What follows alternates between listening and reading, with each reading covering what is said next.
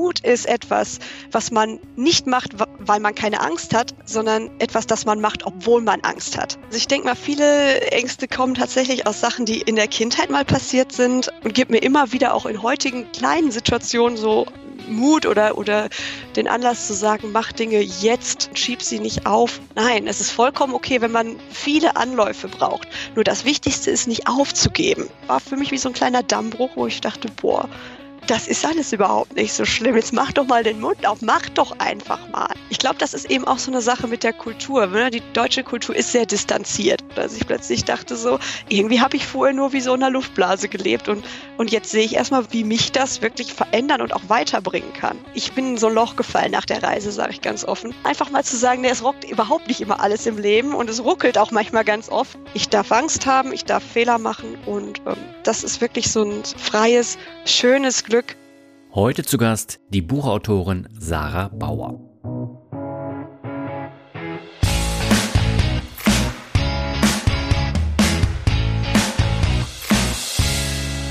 Im Leben musste ich mich schon oft meinen eigenen Ängsten stellen, egal ob im Berufsleben, auf Reisen oder privat. Ohne diese Ängste fehlt auch der Mut, über Hürden zu springen. Nun sind meine Ängste doch eher alltäglicher Natur. Jahrelang hatte ich große Probleme, vor Menschen zu sprechen und fühle mich in neuen Situationen unwohl.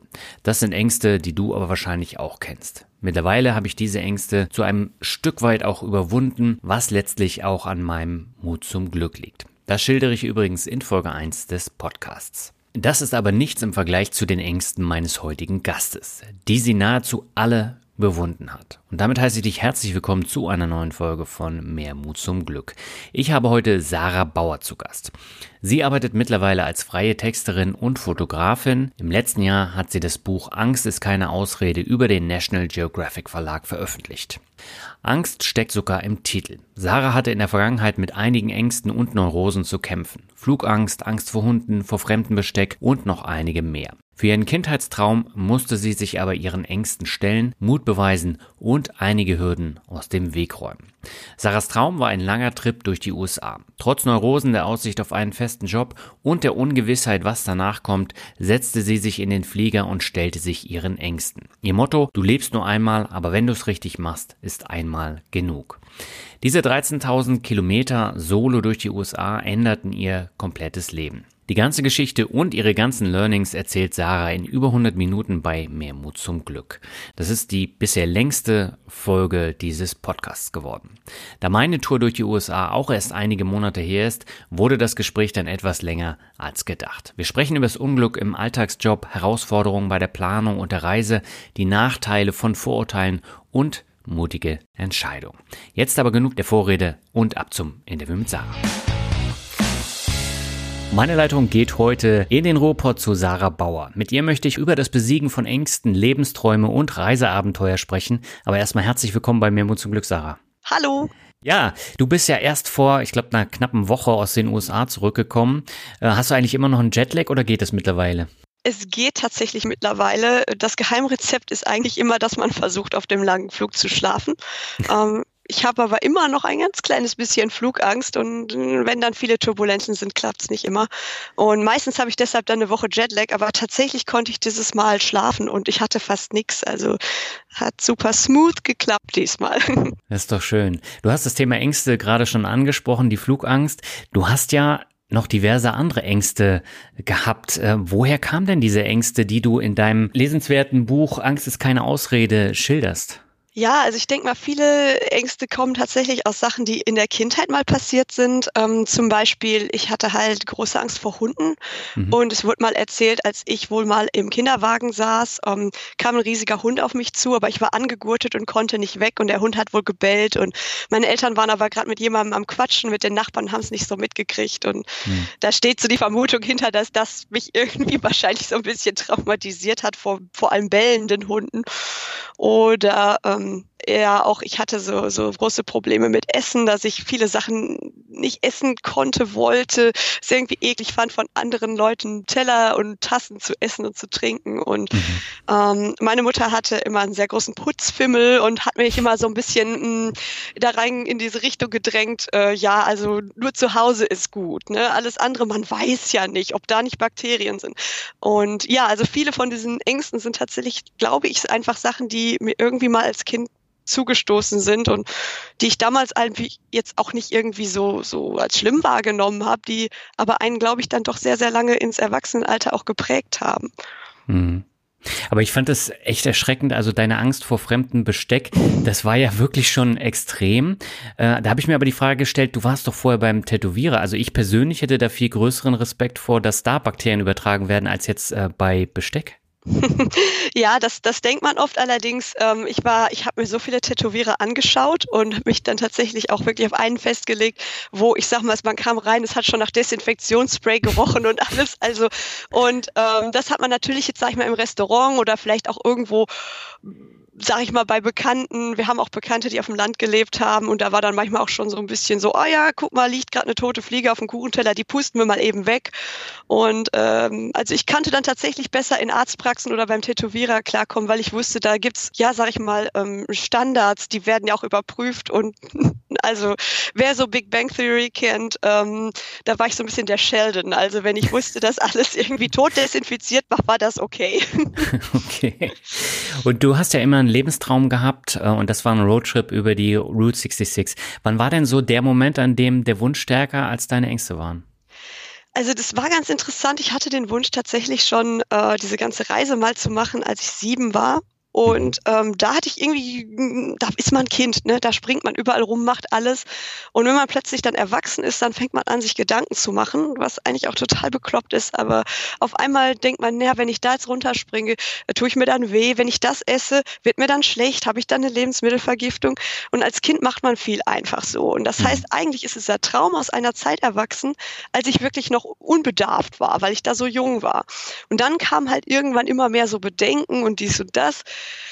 Aber halt dieser Wunsch war einfach so unglaublich groß, dass ich immer irgendwie, es war immer, es gab zumindest ein Gleichgewicht. Also es gab nie einen Moment, wo die Angst so groß war, dass ich gesagt habe, ich mache das nicht. Mhm. Ich habe immer irgendwie gedacht, ich will das unbedingt machen. Das war so ein bisschen so äh, Engelchen und Teufelchen auf der Schulter. Also ne, eine Stimme sagte immer so, du musst das machen. Das ist das, was du schon immer machen wolltest. Und ich wusste das auch aus tiefstem Herzen. Und die andere Stimme, die immer ein kleines bisschen leiser war, aber durchaus auch relativ laut, sagte immer, ja, aber was ist, wenn das passiert? Aber das das und das geht doch gar nicht. Und da habe ich dann aber trotzdem gesagt oder auch gemerkt, natürlich, wenn man nur zu Hause sitzt, dann alles, was man jemals sehen wird, ist eine Dokumentation, ähm, weiß nicht, Abenteuer Erde oder irgendwas, aber äh, man, man, man nimmt es nicht wahr, man guckt durch einen Filter natürlich. Ne? So, man guckt, mhm. man guckt durch, durch den Bildschirm und man kann nichts anfassen, nichts riechen, nichts, nichts wirklich erleben. Und es ist halt Entertainment. Und ich habe dann auf kleineren Reisen schon mal gemerkt, wo ich aber immer mit Freunden auch unterwegs war, ne? so, die dann mir auch immer viel abgenommen haben, dass ich doch wirklich gerne die Sachen auch in echt sehen möchte. Und dass dafür natürlich die Überwindung nötig ist, aber ja, der Wunsch war immer irgendwie größer, es doch mal wahr zu. Mhm. Ja, und äh, damals hattest du diesen Wunsch.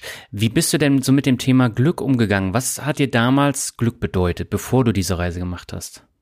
Ja, also bevor ich die Reise gemacht habe, ich wusste immer irgendwo im Hinterkopf, dass das Reisen für mich so das ultimative Glück irgendwo ist, weil ich war nie so glücklich, wie wenn ich wirklich im Zug saß, im Auto saß, äh, was Neues gesehen habe aber ich habe auch viel Glück aus, um, ich sag mal so Kunst und Kreativität gezogen. Ich habe mich immer, ich habe immer schon gern gemalt, fotografiert, Musikinstrumente ausprobiert, bin auf Konzerte gegangen, auf Kulturveranstaltungen und das war für mich auch viel Glück damals, dass ich wirklich, dass ich ja einfach irgendwie was, was produzieren konnte, sag ich mal. Also für mich hat es schon irgendwie Happiness bedeutet, wenn ich irgendwie mal auf Gitarre was spielen konnte, was vor einem Monat noch nicht geklappt hat und ich konnte es aufnehmen und einer guten Freundin schicken.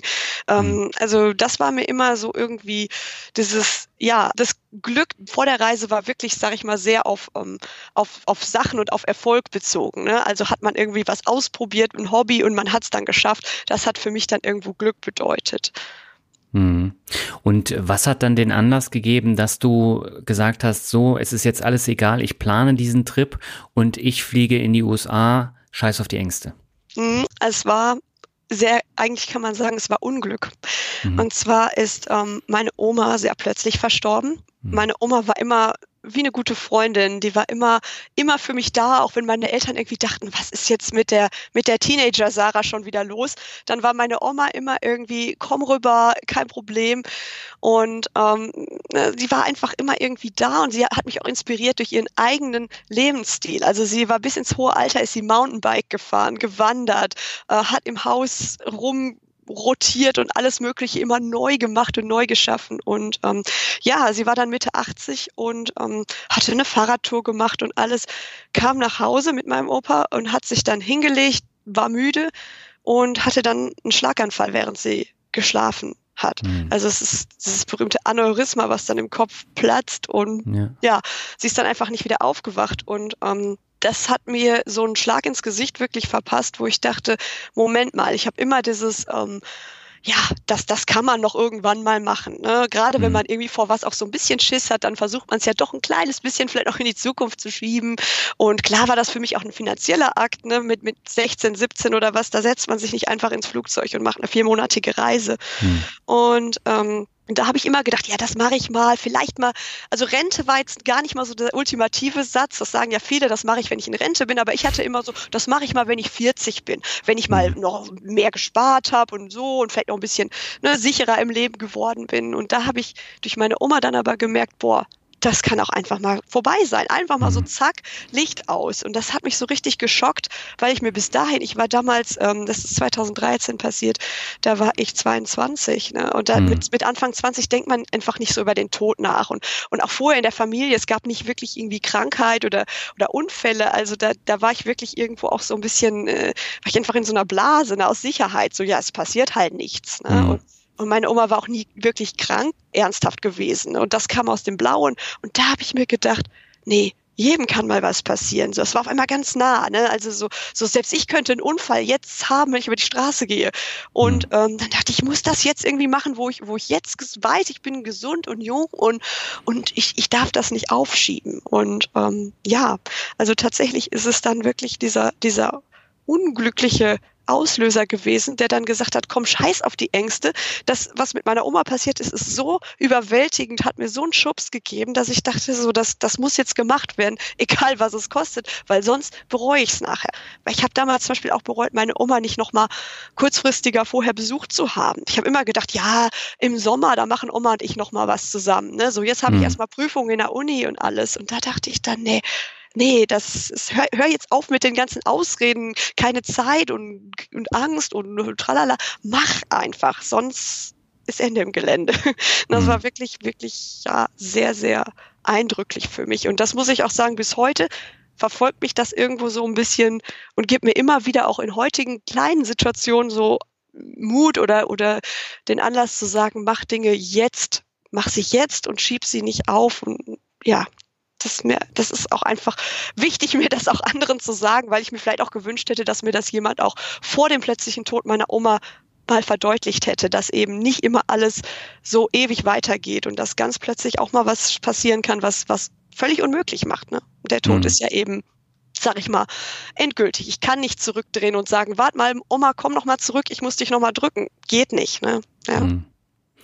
Aber du hast ja dann äh, studiert und hast dann auch tatsächlich den ersten Job gehabt und äh, das ist ja auch immer so eine Phase.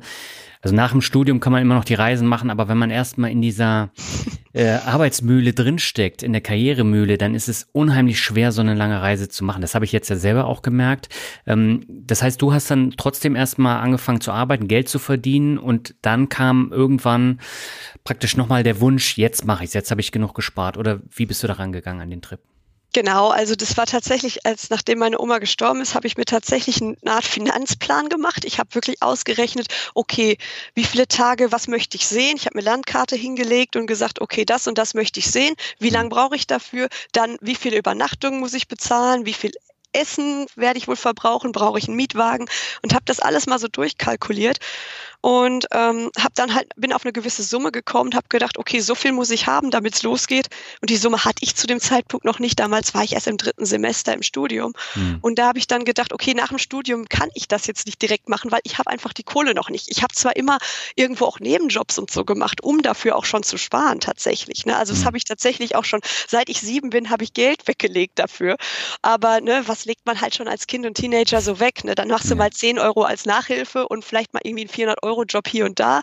Aber man hat ja auch Ausgaben natürlich, ne? gerade im Studium. Und mhm. ja, natürlich sind dann da nie irgendwie die Tausende zusammengekommen, die man brauchte. Ne? Und ja, und da habe ich dann gedacht, so, nee, jetzt muss nach dem Studium musst du schon noch mal irgendwie so musste schon noch mal Vollzeit arbeiten und echt was zurücklegen, damit das klappt. Und da hatte ich halt Glück, dass ich einen äh, Zweijahresvertrag bekommen habe, wo von Anfang an auch irgendwie schon relativ klar war, da wird es wahrscheinlich keine Verlängerung geben.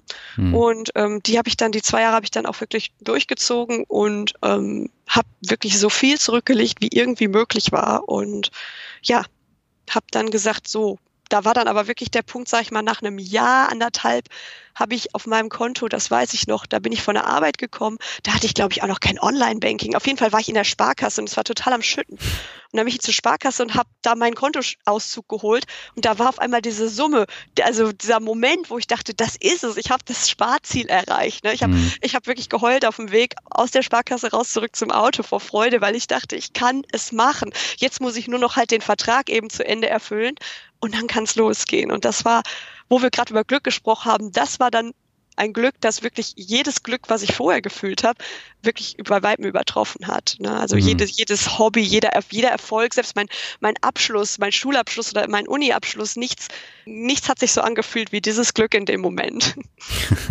okay, das heißt aber, du hast da schon bei deinem ersten Job äh, relativ gut verdient oder warst du einfach sehr sparsam? Ich war sehr sparsam und ich hatte damals auch eine ganz gute Wohnsituation. Also es war, ich habe ähm, damals noch mit jemandem zusammengelebt und wir konnten uns die Kosten dann relativ gut einteilen und es war für mich dann halt auch ein Glücksfall, dass ich jetzt nicht irgendwie von Anfang an schon irgendwie auf BAföG oder irgendwas war, wo ich äh, in Bredouille war. Also ich hatte dann auch schon Glück, dass ich viel zurücklegen konnte. Ich habe dann aber auch bewusst auf Sachen verzichtet und habe gesagt, so brauche ich das jetzt wirklich.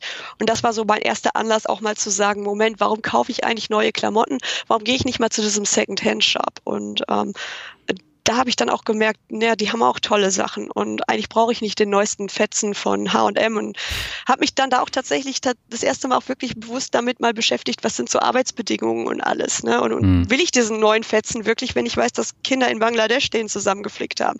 Und das war auch so eine, so eine Sache, die ich wirklich total spannend fand. Wenn man sich einmal so mit diesem ganzen Thema Geld, Konsum, ne, was, was mache ich eigentlich mit dem Geld, was ich verdiene? Schleudere ja. ich das nur raus, weil mir irgendwelche Leute sagen, oh, dieses Jahr ist aber grün, äh, total angesagt und du musst jetzt in irgendeinen Schuppen gehen und dir alles in grün holen? Oder kann ich vielleicht auch wohin gehen und mir für 2,50 Euro im Diakonie-Shop ein nettes T-Shirt holen, was auch seinen Zweck erfüllt? Ne? Also ja, und da, da habe ich dann auch gemerkt, an welchen Ecken und Enden man tatsächlich sogar noch sparen kann, mhm. ähm, die einem so im Alltag oder auch so, wie man aufwächst, gar nicht bewusst sind weil wir leben ja schon in einem ziemlich großen Luxus in Deutschland, muss man einfach Absolut. sagen. Zumindest die meisten Leute von uns.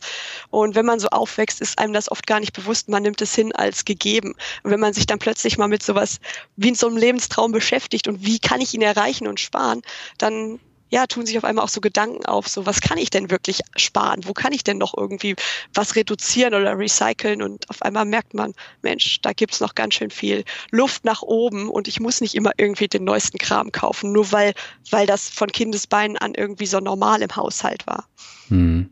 Aber Kurz bevor du losgeflogen bist, du hast ja auch ein längeres Visum beantragt, musstest da in die Botschaft, da hast du nochmal ein Jobangebot bekommen, ne? Mhm, das war tatsächlich der Zweijahresvertrag, den ich hatte. Es mhm. hieß dann immer irgendwie, nee, der wird nicht verlängert, nee. Und da habe ich gedacht, gut, ja, passt ja dann. Und dann kam tatsächlich, ich glaube, einen Monat oder zwei, bevor die Frist war, kam meine Chefin rein und sagte, ja, wir hatten damals eine Langzeiterkrankte. Und da sagte sie so, können Sie sich vorstellen, den Posten von ihr zu übernehmen langfristig und wohl mhm. auch so mit dem Ziel äh, forever, ne? Also so wirklich bis zur Rente und tariföffentlicher Dienst und das klang einfach so nach dem, wo viele wahrscheinlich sagen würden, wow, ne? Also das war wirklich wäre wär eine sehr sehr gut bezahlte Stelle, äh, unbefristet gewesen und ähm, zu dem Zeitpunkt hatte ich aber natürlich schon das Visum und ähm, mhm. die Flüge gebucht und für mich war auch jetzt klar, jetzt jetzt einen Rückzieher zu machen für den Job wäre jetzt was, das wäre entgegen der Richtung gelaufen machen, was ich eigentlich seit dem Tod meiner Oma wirklich auch gedacht habe und was für mein Mindset wurde und eben nicht wieder was aufschieben. Dann dachte ich, Moment, stopp, wenn ich das jetzt annehme, dann bin ich in dem Hamsterrad und von dem du ja auch vorhin schon gesprochen hast, dann ja. ist man nämlich plötzlich dann, ach ja, dann hat man diesen unbefristeten Job, der gut bezahlt ist, kündigt man den dann nochmal nach zwei, drei Jahren, hm, dann fühlt sich das schon wieder doof an, ne? dann, ha, Mist, was ist, wenn ich danach nichts finde, ne? Nee, und da habe ich dann tatsächlich zu ihr gesagt, nein, ich nehme das nicht an und sie war voll von den Socken und sagt, war so nach dem Motto, wie, wie können sie nur? Und war auch so ein bisschen angepisst natürlich. Und mhm. ich dachte so, nee, nee, ich muss das jetzt machen, weil sonst kommt nämlich wieder irgendwas. Ne? Dann, dann, dann kommt ein Jobangebot, dann kommt eine Krankheit, dann ist vielleicht in der Familie auch mal irgendwas, ja. warum man nicht weg kann. Und dachte ich, nein, ich muss jetzt wirklich stark bleiben und Nein sagen und mein Ding machen. Ja, du hast ja damals, äh, ich glaube, Journalismus und Public Relations studiert und hast dann in einem Museum gearbeitet, oder? Genau, richtig. Ich habe ähm, Journalismus und PR studiert und bin dann ähm, auch dann in die Richtung äh, Pressestelle, Pressearbeit gegangen und mhm. habe dann in einem Kunstmuseum damals in der äh, Pressestelle auch gearbeitet, genau. Hm. War das denn ein Job, der dir viel Spaß gemacht hat oder hast du gedacht, ähm, naja, ich schaue dann einfach mal nach den USA, ob ich nicht was anderes machen kann? das ist eine super spannende Frage. Ich war sozusagen eine gespaltene Person in meinem Job. Einerseits hat mir der Job an sich, die Aufgaben haben mir unheimlich Spaß gemacht. Ich war hm. da hauptsächlich für Social Media zuständig und für den, Unter also den Unternehmensblog, den Museumsblog und ähm, habe auch immer sehr viel, war sehr nah an den Künstlern dran, wenn wir mal so regionale Künstler hatten, die auch selbst vorbeikamen. Mhm. Ähm, ich habe da Blogger-Days und alles gemacht und das war total mein Ding. Ich bin total darin aufgegangen. Aber die Arbeitszeiten, der, der, die Art zu arbeiten, hat mich wirklich wahnsinnig gemacht. Also zu sagen, so Stechuhr, also wir hatten wirklich auch dann halt ne, Kärtchen, Stechuhr mhm. so um, um irgendwann zwischen sieben und neun muss man da auftauchen, dann muss man halt seine achteinhalb, neun Stunden abkaspern und ähm, egal auch ob viel oder wenig an dem Tag zu tun war, du musstest da sein. Ich hatte auch ganz viele Sachen, die man halt nur, wo man im Grunde nur ein Telefon und einen Computer brauchte, wo ich auch gesagt habe, na ja, wenn ich doch heute dieses Social Media Ding da mache, dann muss ich ja nicht unbedingt hier im Büro sitzen. Und ich bin damals auch 60 Kilometer noch Auto gefahren, um da hinzukommen. Ja. ja, aber das ist halt eben auch eine Sache im Medienbereich. Wenn du dann direkt nach dem Studium einen Job bekommst, dann nimmst du alles. Ne? Weil, mm. muss man einfach sagen, es gab 60 Bewerber damals auf die Stelle, die ich bekommen habe. Und natürlich fährt man dann auch lange und nimmt Sachen in Kauf und ist froh, dass man überhaupt erstmal was hat. Und dann auch noch im Bereich Kultur, was mich schon immer halt, habe ich ja schon gesagt, Musik, Kunst hat mich auch persönlich schon immer fasziniert. Also mm. es war schon super, aber halt dann diese Arbeitsweise. Und dann habe ich natürlich auch mal vorgefühlt, wie sieht's denn aus mit Homeoffice, vielleicht mal einen Tag. Ne? Mm. Aber meine Chefin war sehr, sehr konservativ und war immer so, nein, ich möchte, dass alle hier sind. Irgendwo auch mit dem Hintergedanken, dann sonst weiß ich ja nicht, ob sie arbeiten. Ne? Ja. Und, ja, und dann habe ich immer gedacht, ich bin aber relativ fix und schnell und kann auch sehr schnell tippen und war dann immer irgendwie auch schon weit vor Feierabend fertig mit den Sachen, die ich für den Tag hatte. Und habe dann schon Sachen teilweise im Voraus gearbeitet für die nächsten Tage und hatte da natürlich dann wieder dieses Loch. Und dann habe ich schon gefragt, was kann ich noch machen? Und ja, und, und irgendwie dachte ich, eigentlich was mache ich hier? Ich sitze hier acht Stunden und sitze dann noch meistens eine Stunde oder was im Stau, tatsächlich mhm. vor allem abends, ne? Und, und war dann wirklich am Ende elf Stunden weg, sag ich mal, ne? von Haustür zu Haustür. Und, und, und habe aber gedacht, eigentlich könnte ich das auch von zu Hause, ohne dieses ganze Gediesel zur Arbeit und die Staus und, und dieses im Büro sitzen. Und dann war das Büro noch unterm Dach, da war es im Sommer dann immer noch so schön wie in einer Grillhütte und ähm, ja, und irgendwie dachte ich dann immer, was ist das? Was mache ich hier? Und, und hatte dann wirklich einen großen Konflikt, weil ich irgendwie schon an meinem Studium gezweifelt hatte und dachte, ich glaube, mir gefällt das alles doch nicht. Und war, war wirklich auch eine verwirrende Phase wo ich irgendwie auch noch damals noch nicht gecheckt habe, was los war. Und dann nach der Reise ist es mir aber echt auch dann wirklich aufgegangen, dass es, ähm, dass ich meinen Job liebe, aber dass ich den nicht so, ich kann nicht im Büro sitzen zu festen Zeiten und äh, ich kann auch nicht irgendwie dann mit den paar Wochen Urlaub da irgendwie leben. Das klingt immer, das klingt immer sehr arrogant. Wir haben in Deutschland mit über sechs Wochen Urlaub meistens ja schon echt viel, viel mehr Urlaub als zum Beispiel in Amerika oder mhm. halt auch eben irgendwie in Japan oder so. Ne? Das muss man ja auch einfach mal sagen. Da gibt's ja oft nur 14 Tage. Und ähm, aber trotzdem und vor allem nach der großen Reise war dann der Punkt, wo ich dachte, ich nee, ich habe dann auch nie verstanden, warum muss ich denn jetzt hier sein? Ich kann doch von überall schreiben und ah, das hat mich wahnsinnig gemacht. Ne?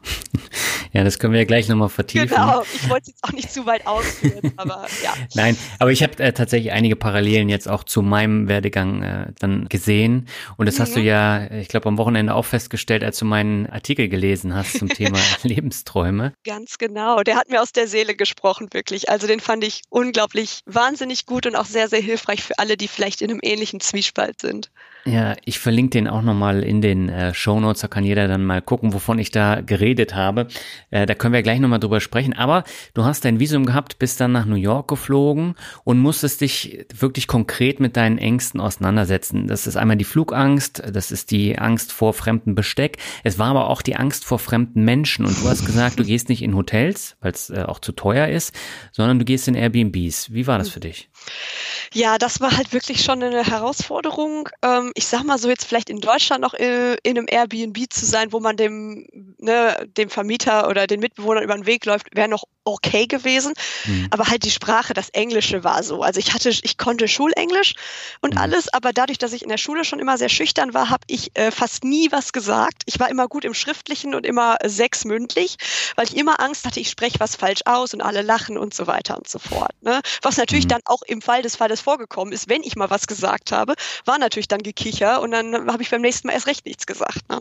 Mhm. Ja, und deswegen war mein, mein gesprochenes Englisch wirklich nicht besonders gut und und ähm, ich hatte da echt irgendwie richtig Schiss vor. Wirklich da irgendwie, dass Leute mich ansprechen und ich nicht verstehe, was sie sagen. Und selbst wenn ich es verstehe, dass ich nur so drei Vokabeln weiß, wo ich, ne, wo ich dann, ich denke, dann denken die, ich bin dumm. Und also so ein Müll habe ich gedacht. Und ähm, aber mir war halt auch klar, jetzt so ein Hotel oder so ein Privatzimmer oder so, das gerade in so Großstädten ist halt unbezahlbar. Ne? Das ist wie mhm. Hamburg, München. Ne? Also die Preise sind unfassbar. Ist noch dann, teurer. Ja, ja. also gerade San Francisco ist unfassbar. Also, boah. Ja, auch New York. Also New York fand ich auch echt teuer. Glaube ich, ja ja, es ist, ja, und dann habe ich halt gedacht, okay, das Einzige, was wirklich irgendwie so funktioniert, weil Hostel, wo man jetzt so diese äh, Mehrbetten hat, ne, diese Hochbetten hat, irgendwie mit 10, 20 Leuten in einem Raum ist, das fand ich ganz schlimm, mhm. weil ich irgendwie dachte, dann spricht auf jeden Fall irgendjemand mit mir und dann ist auch nachts immer Unruhe. Zum Beispiel, ich bin auch jemand, wenn jetzt irgendwie Lärm ist oder so, kann ich nicht gut schlafen und da ist ja immer, da kommt jemand noch mal um zwei Uhr nachts von der Party und rumst da mit der Tür und dann dachte ich, nee, eine Hostel geht auch nicht und dann fiel mir eben diese Airbnb-Sache ein, wo man dann in einer Wohnung mit den Vermietern wohnt, aber sein privates kleines Zimmer dann hat. Mhm. Und äh, das war halt wirklich, das war eine Budgetsache. Ne? Hätte ich eine Million gehabt, wäre ich in ein Hotel gegangen, gar keine Frage. Aber ich hatte halt natürlich auch nur ein gewisses Budget pro Tag und ähm, äh, habe dann halt gesagt, okay, das, was ich damit finanzieren kann, ist halt ein Airbnb. Und dann war aber wirklich immer Panik. So morgens habe ich dann in New York gerade äh, ganz am Anfang ähm, hatte ich eigentlich rückblickend sehr zwei sehr sehr nette Mitbewohner. Ich habe aber immer gewartet in meinem Zimmer, bis die dann los waren zur Arbeit. Ich habe dann mhm. immer so die Türen, den Schlüssel gehört und dann bin ich erst raus und habe mir Frühstück in der Gemeinschaftsküche gemacht, weil ich dann wusste, es kann keiner mit mir sprechen. Das war halt wie so ein kleines Versteckspiel irgendwie. Mhm. Aber wie hast du es dann mit dem Essen geregelt? ich habe tatsächlich dann äh, mir äh, Priel gekauft und heißes Wasser gemacht und habe dann erstmal alles abgespült, selber nochmal, bevor ich dann mein Essen da drauf tun konnte auf die Teller und Tassen. Also ich habe dann auch nicht den beiden getraut, dass die vernünftig gespült haben. Und ich hatte auch immer so ein bisschen so ein, so ein komisches Gefühl, so mit, ich konnte zum Beispiel, wenn ich einen Suppenlöffel hatte, konnte ich den nicht ganz in meinen Mund tun. Ich habe dann immer nur so, so mit der Spitze gegessen. ich muss da wirklich drüber lachen, gerade wenn ich da heute dran zurückdenke, aber das, das war tatsächlich so, dass das immer so ach, das, oh nee, ich muss schon wieder essen. Mist. Ich hatte dann immer diesen Gedanken, es wäre doch total super, wenn man als Mensch gar nicht erst hungrig würde, dann könnte man sich das alles sparen. Das.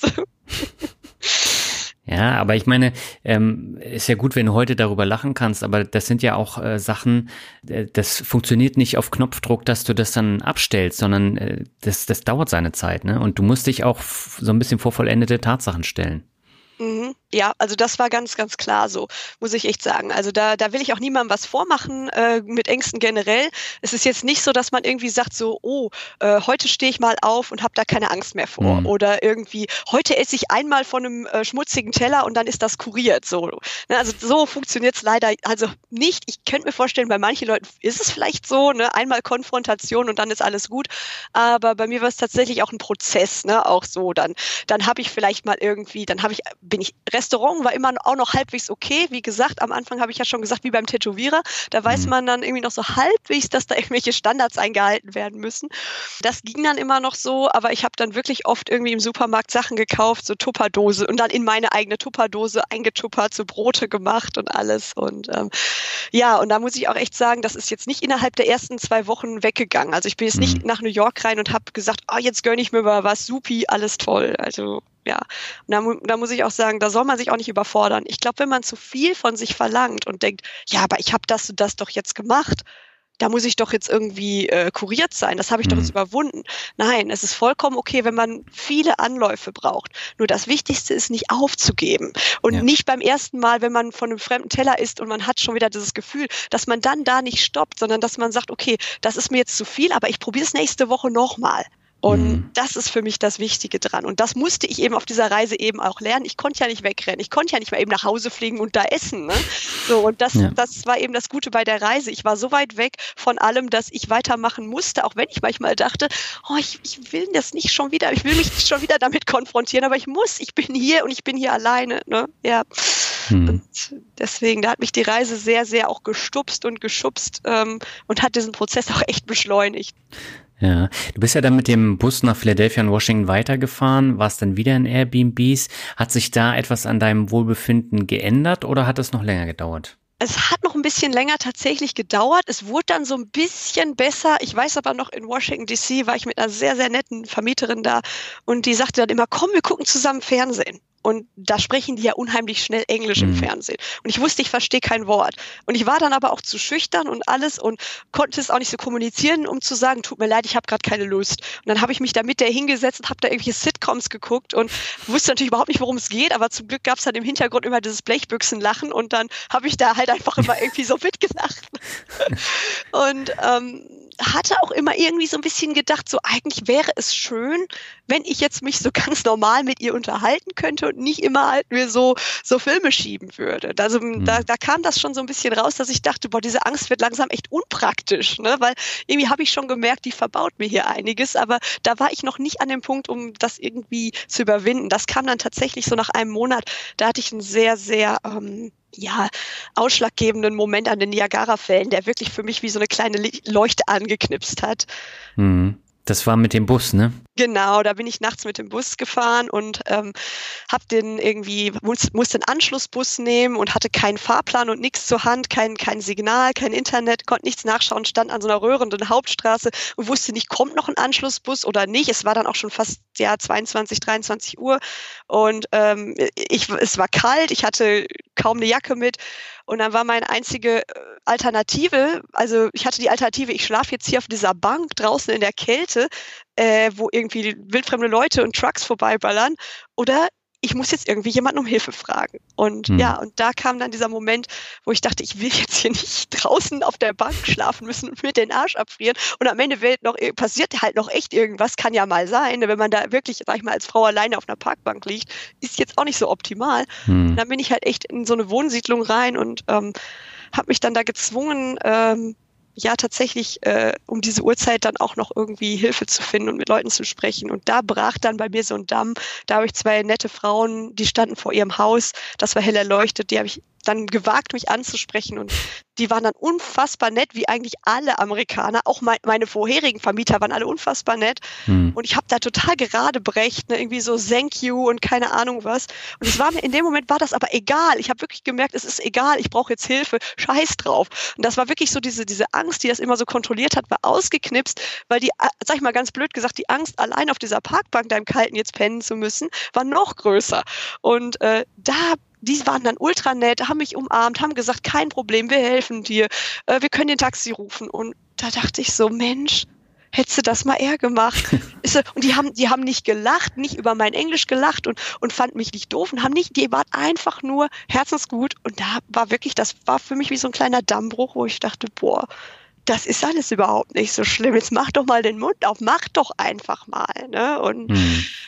ja, Ja, aber das ist auch eine Feststellung, die ich gemacht habe. Ich habe mir da auch Sorgen gemacht, äh, was passiert, wenn du da mit deinem eingerosteten Englisch ankommst. Und die machen sich ja dann alle lustig dann darüber.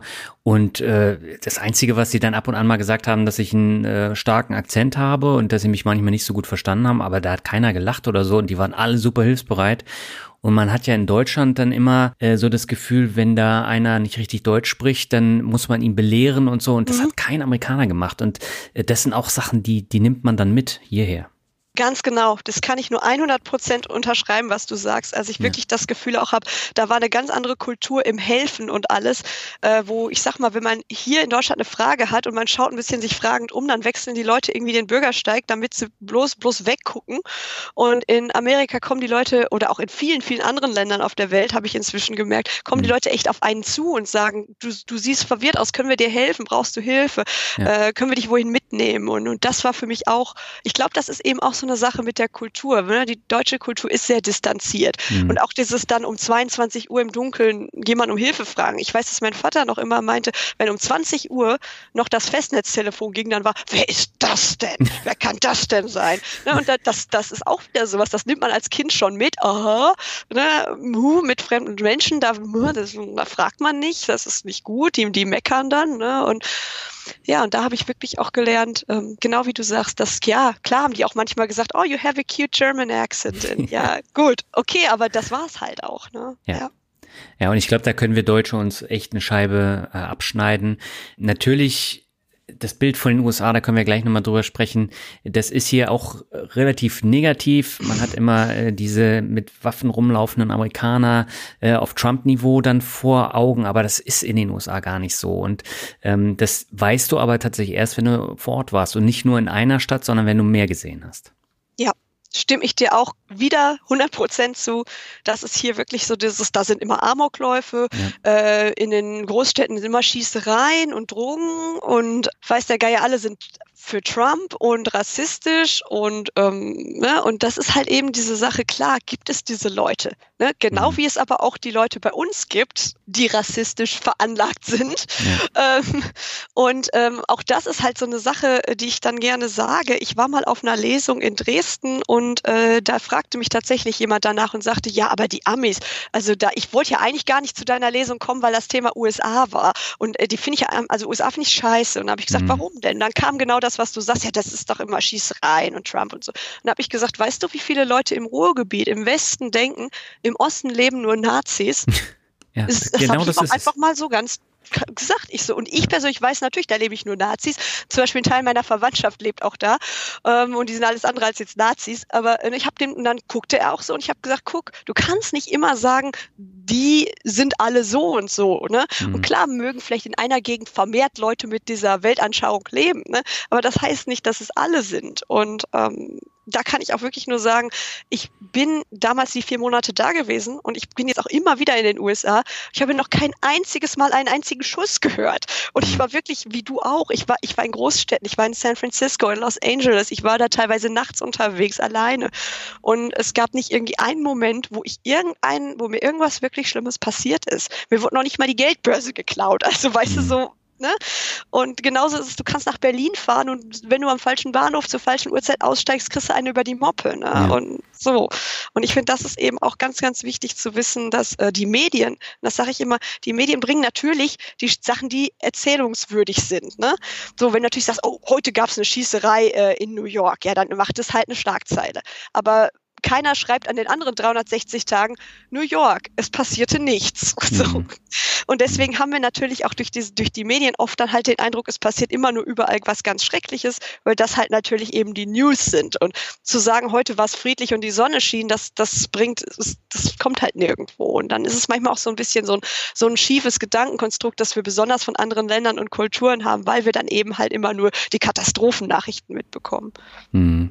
Ja, genau, das ist der Punkt. Aber ich glaube, glaube, du hattest äh, die Vorteile auch, ne? Gerade als du nach Chicago gefahren bist, da hattest du auch Angst, dass du da überfallen wirst, ne? Genau, also das war tatsächlich eben auch genau dadurch geprägt, dass es halt hier immer in den Nachrichten schon wieder eine Schießerei in mhm. Texas oder so. Und natürlich hatte ich irgendwie auch Sorgen, man denkt sich so gut, dass jeder kann da irgendwie eine Knarre tragen. Ne, das war halt auch fremd und ein neuer Gedanke, dass das möglich ist, dass ich in den Laden gehe und jeder hat da eine Knarre. Das war natürlich auch irgendwo einfach so ein bisschen einschüchternd. Und mhm. dann hatte ich dummerweise auch noch auf einen meiner allerletzten Fahrten zur Arbeit, in der letzten Woche, glaube ich, wo ich noch gearbeitet habe, voll, da kam in den Nachrichten morgens, ach, ich weiß nicht, WDR 5 oder irgendwas kam äh, eine Reportage, so äh, Chicago ist jetzt aufgestiegen zur gefährlichsten Großstadt der Welt oder irgendwas. Und dann mhm. haben die da ein Riesending draus gemacht mit 50 Tote pro Nacht am Wochenende. Und, und mir ist echt das Herz in die Hose gerutscht, weil ich dachte, ja, das ist jetzt eben halt auch nicht Bildzeitungsniveau, sondern das sind ja auch Fakten. Ne? Und ja. da war ich irgendwie echt so schissig und dachte, was ist, was ist, wenn da jetzt was passiert? Naja, und dann habe ich aber auch irgendwo gedacht, so, ja, ja, aber guck mal die, jetzt mal ganz blöd gesagt, guck mal die Verkehrstotenstatistik an und ich fahre jeden Tag 60 Kilometer seit zwei Jahren. Es ist, denke ich, habe das dann mal so ein bisschen auch in meinem Kopf so durchgesponnen, wahrscheinlicher, dass ich hier gleich auf der A1 irgendwie weggesemmelt werde, äh, als dass ich irgendwie in Chicago äh, erschossen werde. Das war dann mhm. selbst mir in dem damaligen äh, Overthinking-Zustand, war mir das schon irgendwie klar. Und ähm, dann war ich tatsächlich, wenn ich in den Großstädten war, habe ich mich aber auch tatsächlich immer an meine Gastgeber so ich musste dann, äh, musste ich mich dann meine Gastgeber mal so ein bisschen wenden und das habe ich aber meistens dann immer schon per Nachricht schriftlich gemacht im Vorhinein, mhm. dann, ne, so, damit man die Vokabeln und alles nachgucken konnte und habe den meistens im Vorhinein schon eine Nachricht geschrieben, wo sollte man denn in, in eurer Stadt eher nicht hingehen. Und dann haben die auch oft gesagt, ja, da im Süden ist jetzt nicht so, geh da mal nicht hin oder geh da nicht hin, wenn dunkel ist.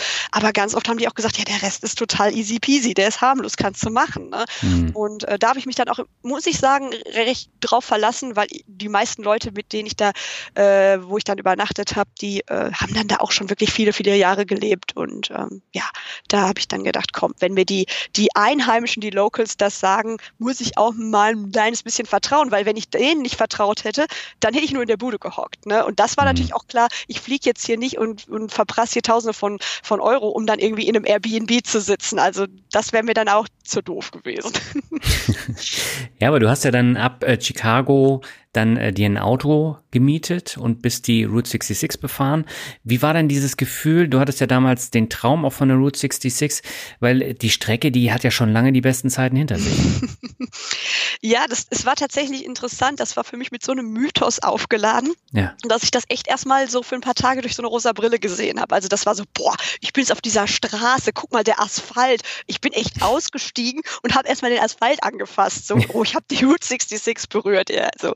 Und äh, natürlich ist mir dann, also ich habe vier Wochen auf der Straße verbracht und dann sind mir natürlich auch ganz oft diese vielen verfallenen, leerstehenden Sachen aufgefallen, die teilweise sogar in einem Reiseführer von vor zwei Jahren noch, ne, da hieß es, da ist ein schönes Café und ich kam mhm. da hin und da waren die Fenster eingeschmissen. Ne, und das war halt dann schon, man hat auch gerade gemerkt, fand ich das, ich weiß nicht, ähm, warst du auch schon mal auf der Route 66 oder? Ja, aber nur in Teilen, also von Williams bis, äh, oh, wie heißt dieser andere Ort, der danach kommt, Richtung LA. Äh, das Stück bin Kingman ich oder Ja, so. Kingman, genau. In mhm. Kingman, äh, da wollten wir Kaffee trinken und da hatte irgendwie jeder Kaffeeladen zu, alle Starbucks mhm. hatten zu. Das war sehr verwunderlich.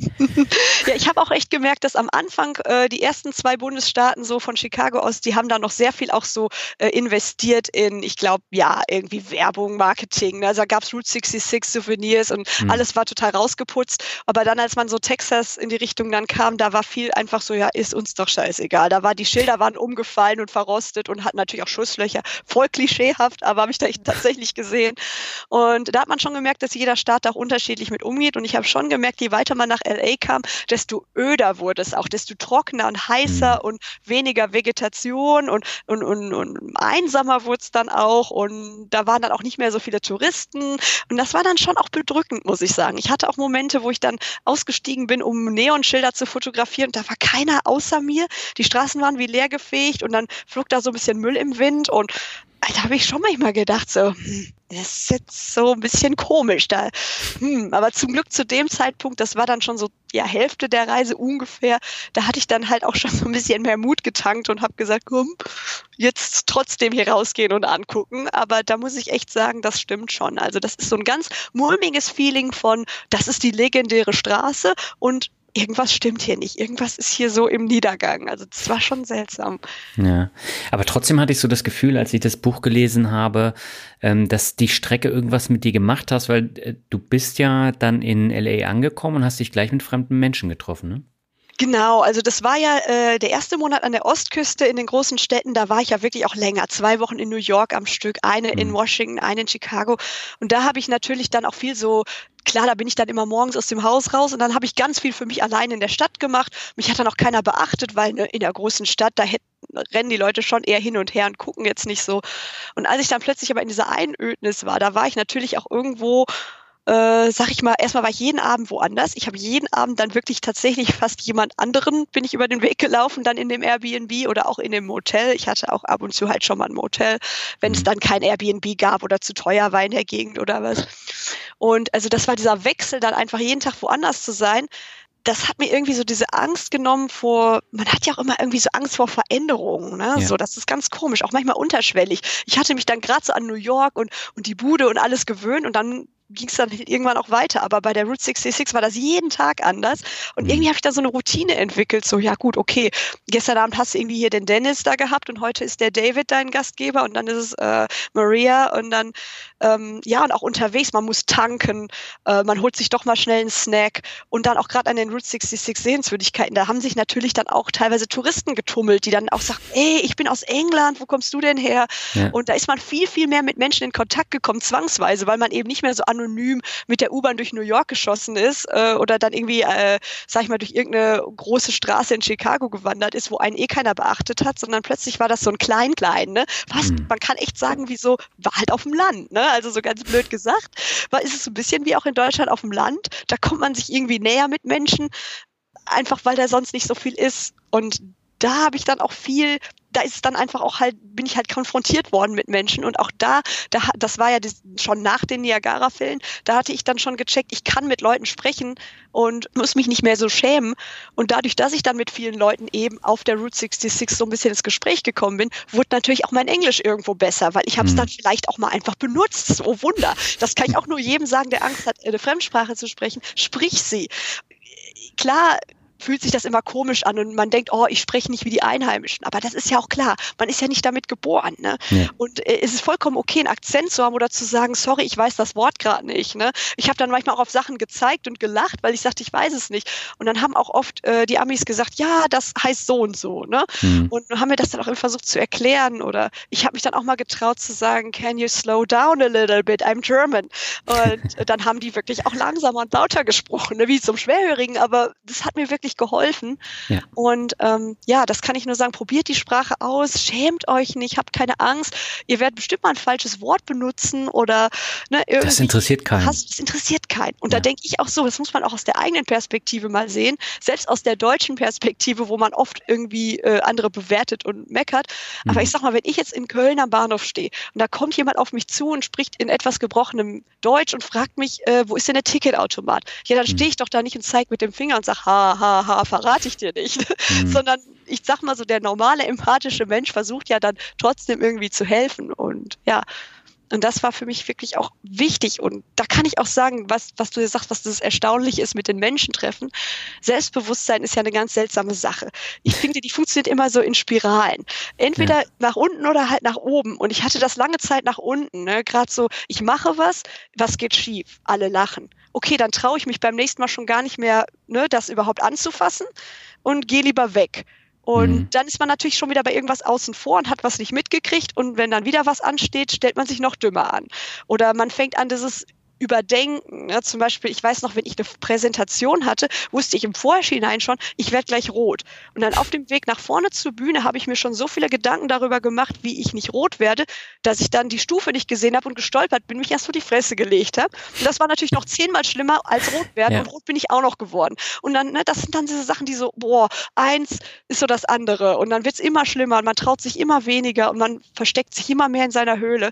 Mhm. Und natürlich lernt man dann auch nie was, weil man sich ja, weil man man ja nur noch vermeidet. Ne? Und ja. auf der Reise habe ich es dann tatsächlich das mit das erste Mal tatsächlich im Leben gemerkt, wie wahnsinnig gut das auch in die andere Richtung geht, wenn man auf einmal dann mal mit jemandem, sag ich mal, Englisch spricht und äh, die Reaktion ist positiv und dann spricht man mhm. beim nächsten Mal vielleicht mehr und dann sagen die Leute, oh ja, du bist ja interessant, wollen wir nicht mal irgendwie, wir können dich mal mitnehmen, wir, wir kennen hier einen interessanten See und auf einmal wird man irgendwo eingeladen und dann hat man auf einmal irgendwie, sag ich mal, Freunde und ähm, und, und fühlt sich gleich dann viel mehr wohl im Land. Und das, das ist dann allein schon beim nächsten Einkauf, da macht man auf einmal einen Witz mit der Kassiererin und merkt, die lacht darüber und das, ne, das baut einen immer und immer mehr auf. Ja. Und selbst wenn dann mal was Peinliches passiert, ich habe nämlich einmal zum Beispiel mein ganzes Kleingeld im Walmart vor der Kasse verschüttet, so richtig schön rusch. Mhm. Da stand ich da nur und dann habe ich einfach nur gelacht. Und dann haben irgendwie alle mitgelacht und dann haben wir zusammen das Geld eingesammelt. Ne? Und die haben mir auch wirklich jeden Cent wiedergegeben. Keiner hat sich was eingesteckt. Ne? Also, und gerade diese kleinen Sachen, finde ich, die, die pushen einen dann auch, wo man dann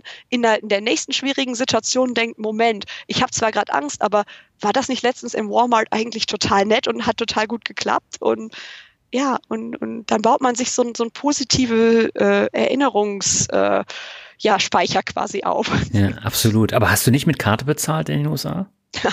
ich war so, ich war so German. Äh, ich hatte zwar eine Karte, aber zu der Zeit hat man in Deutschland halt wirklich noch nicht so mega viel mit Karte gezahlt. Das war immer ja. noch exotisch. Also habe ich mir erstmal natürlich Bargeld angeschafft. Dann hatte ich aber auch nach einem Monat oder so war es weg. Und dann habe ich halt, da war dann schon der American Way, da dachte ich, ach nö, ich mache jetzt mit Karte so. Und okay war dann aber auch nicht so ultra erfolgreich. Ich habe dann natürlich die Karte auch verloren, einmal zwischendurch. Und äh, dann hat mir auch der ganze Laden geholfen, die blöde Karte wiederzufinden. Also ja, das ist echt. Äh, ach, ja, ja, manche Sachen haben es auch nicht ins Buch reingeschafft, weil ich hatte leider nur die gewisse Anzahl an Seiten zur Verfügung und da mussten leider einige lustige Sachen auch noch rausfliegen. Aber ja, ich äh, habe dann echt im Verlieren war ich immer gut. Sachen verlieren, nicht wiederfinden. Einmal habe ich das Auto verloren, das war auch ganz herrlich. Aber ja, aber Ne, Aber das mit dem Auto verlieren, das kenne ich auch. Also die Parkplätze sind ja teilweise so groß. Ja. Und äh, wir haben auch auf dem Walmart-Parkplatz, der war so riesig, da haben wir das Auto nicht wieder gefunden. Da mussten wir erstmal eine Viertelstunde suchen. Ja, und gerade mit einem Mietwagen, da weiß man jetzt ja, ja auch nicht unbedingt, ne? So, die sehen auch alle gleich aus, die Autos. Ja, total. Ich hatte auch halt so ein SUV-Moped, ne? So wie jeder andere auch. Und ja. Ach, nee, ja. aber wo du das gerade sagst, äh, mit äh, Kassierern und so, das äh, ist auch ein komplett anderes äh, Verhalten in den Supermärkten als in Deutschland. Wir hatten zum Beispiel in Texas einen an der Kasse, der hat uns angeguckt und meinte, wo wir denn herkommen, haben wir gesagt, aus Deutschland. Dann hat er auf einmal auf Deutsch mit uns gesprochen, weil er irgendwann, der war schon pff, über 60, an die 70 war der schon. Und äh, der hat dann gesagt, ja, er hat früher mal Deutsch gelernt, das hat er auf Deutsch gesagt und hat dann angefangen, ein deutsches Lied zu singen. Da habe ich gedacht, wo bist du denn hier gelandet? Und das sind so Kleinigkeiten, die nimmt man dann mit und sowas ist mir hier in Deutschland noch nie passiert. Also gut, Deutsch singen äh, können die hier schon, aber dass da jemand singt an der ja. Kasse, also völlig skurril. Ja, Absolut. Kann ich auch wiederum nur 100 Prozent zustimmen. Solche Sachen sind mir halt auch schon passiert. Ich hatte es tatsächlich auch schon mal in einem Laden. Ähm, ich glaube, da hat die dann gesehen, dass es irgendwie eine deutsche Kreditkarte oder irgendwas war im Lesegerät, weil ich glaube, da stand dann halt irgendwie, äh, bitte entnehmen Sie die Karte auf Deutsch oder so. Und dann sagte hm. sie, mein, mein Vater, der, oder irgendwie, der war mal in Deutschland stationiert. Mensch, der ich. spricht, der spricht noch Deutsch. Ich rufe den mal an. Und da hat die wirklich, der hat einfach stehen liegen lassen, hat ihr Handy genommen, hat ihren Vater angerufen. Sprich mal mit meinem Vater, der freut sich immer, wenn jemand Deutsch mit ihm spricht. Und dann hatte ich plötzlich den Vater von der Kassiererin am Ohr an, in der Schlange und es war, gab aber auch kein Gemecker, nicht, was ist denn da los? Warum geht denn das nicht voran? Sondern plötzlich war da so eine Crowd um mich rum, alle so, oh, Deutschland. Und dann ja. kam natürlich auch München, Oktoberfest und alles, ne? Und es war halt ultra witzig, genau wie du schilderst, ne? Ja. Und ne, also wie auch mit dem Singen, das, das, das trifft, das kann ich mir so gut vorstellen, dass dir das passiert ist. Ähm, mhm. Und ja, die haben einfach so diese, diese Happiness, so sag ich mal. Und dann gibt's auch viele Deutsche, die dann so grumpy sind und sagen, ja, die fragen immer, how are you? Und die meinen das gar nicht so. Und ich denke mir, doch, wenn du darauf eingehst, ne, klar sagen die immer, hello, how are you? Und wenn du dann keinen Bock hast zu sprechen, kannst du einfach nur nicken, bezahlen und gehen. Aber wenn ja. du darauf eingehst, dann erzählen die immer was. Ne? Das ist, ja. ja. Ja, und das sind halt Sachen, ähm, dafür macht man diese Trips, ne? Weil die nimmt man mit, die bleiben hängen. Ich kann mich heute noch an, an so ganz kleine Details wie an der Kasse in Texas äh, erinnern. Und, und äh, ich finde, das ist unheimlich viel wert. Total. Stimme ich dir absolut zu. Das sind diese kleinen Erinnerungen, die man mitnimmt und ja, die manchmal irgendwie sogar noch bewegender sind, als zu sagen, ja gut, ich habe das Empire State Building von außen gesehen. So geht's mir inzwischen jedenfalls echt oft auf Reisen, dass so, so kleine Sachen dann tatsächlich irgendwie so mehr im Herzen sind als die ganz großen Sehenswürdigkeiten. Ja, ja, zum Beispiel in Las Vegas, da sind wir mit einer Bahn von einem Casino zum anderen gefahren und wir wussten nicht, wie viele Stationen noch kommen und dann haben wir da äh, rumgerätselt und äh, uns gegenüber saß eine Amerikanerin, die hat laut telefoniert und die hat es irgendwie mitbekommen und dann hat sie auf Englisch gesagt, ja, ähm, ihr müsst jetzt hier raus und ähm, ich war in Heidelberg stationiert und äh, es ist immer cool, wenn man dann Deutsche trifft und solche Erlebnisse hatten wir ständig. Ja, absolut. Ja, ja, Heidelberg, Kaiserslautern, Frankfurt waren dann ja, immer genau, so die Sachen. Genau. Ja, genau. Die Standardstädte. Nee, das ist einfach schön. Du bist ja dann nach San Francisco gefahren und da warst du bei einer älteren Dame, mit der bist du dann sogar in die Stadt gemeinsam gefahren. Und in Salt Lake City, da bist du dann bei Mormonen untergekommen, die du an einem See zufällig äh, getroffen hast. Das sind ja auch Sachen, die sind nicht so alltäglich, dass man dann mit seinem Host dann erstmal in die Stadt geht und äh, dann einen schönen Tag hat oder dass man irgendwie äh, an einem See Leute anspricht und die dann sagen, ja, du kannst bei uns pennen. Also äh, das ist auch ein Erlebnis, ne? Absolut. Und das war auch was, das hätte ich nie erwartet, eben weil ich das eben aus der deutschen Kultur auch gar nicht kenne. Also, mhm. ne, klar, selbst wenn man sich mal nett mit jemandem im Bus unterhält, aber dann steigt man halt doch aus und geht getrennte ja. Wege meistens. Ne? Genau. Und da ist es dann tatsächlich, äh, also da war ich auch überwältigt davon, wie, wie die auch, was für ein Vertrauen die auch in Fremde hatten. Ich meine, ich kann es natürlich nur sagen, ne, ich als junge Frau, vielleicht haben die auch gedacht, harmlos. Ne? Mhm. Vielleicht hätten sie jetzt irgendwie, weiß ich nicht, eine Gang aus äh, drei Motorradfahrern nicht eingeladen, aber andererseits habe ich das auch durch mehrere Reisende mitbekommen, dass es tatsächlich egal eigentlich dieses, dieses, das jetzt gar nicht so eine große Rolle spielt, ne, ob du jetzt irgendwie harmlos aussiehst oder nicht, sondern die haben ja. einfach grundsätzlich diese Gastfreundlichkeit, diese Offenheit und ähm, ja, es, es hat mich unglaublich erstaunt und auch das hat mich das hat mich, das hat in mir auch sowas bewegt, wie was ich gerade sagte mit dem Selbstbewusstsein, mhm. dass ich plötzlich gemerkt habe, so, boah, die haben mich jetzt einfach so eingeladen. dann dachte ich, warum? Und dann dachte ich, ja, weil die nett sind und weil die mich anscheinend irgendwie auch nett finden und wow, so irgendwie.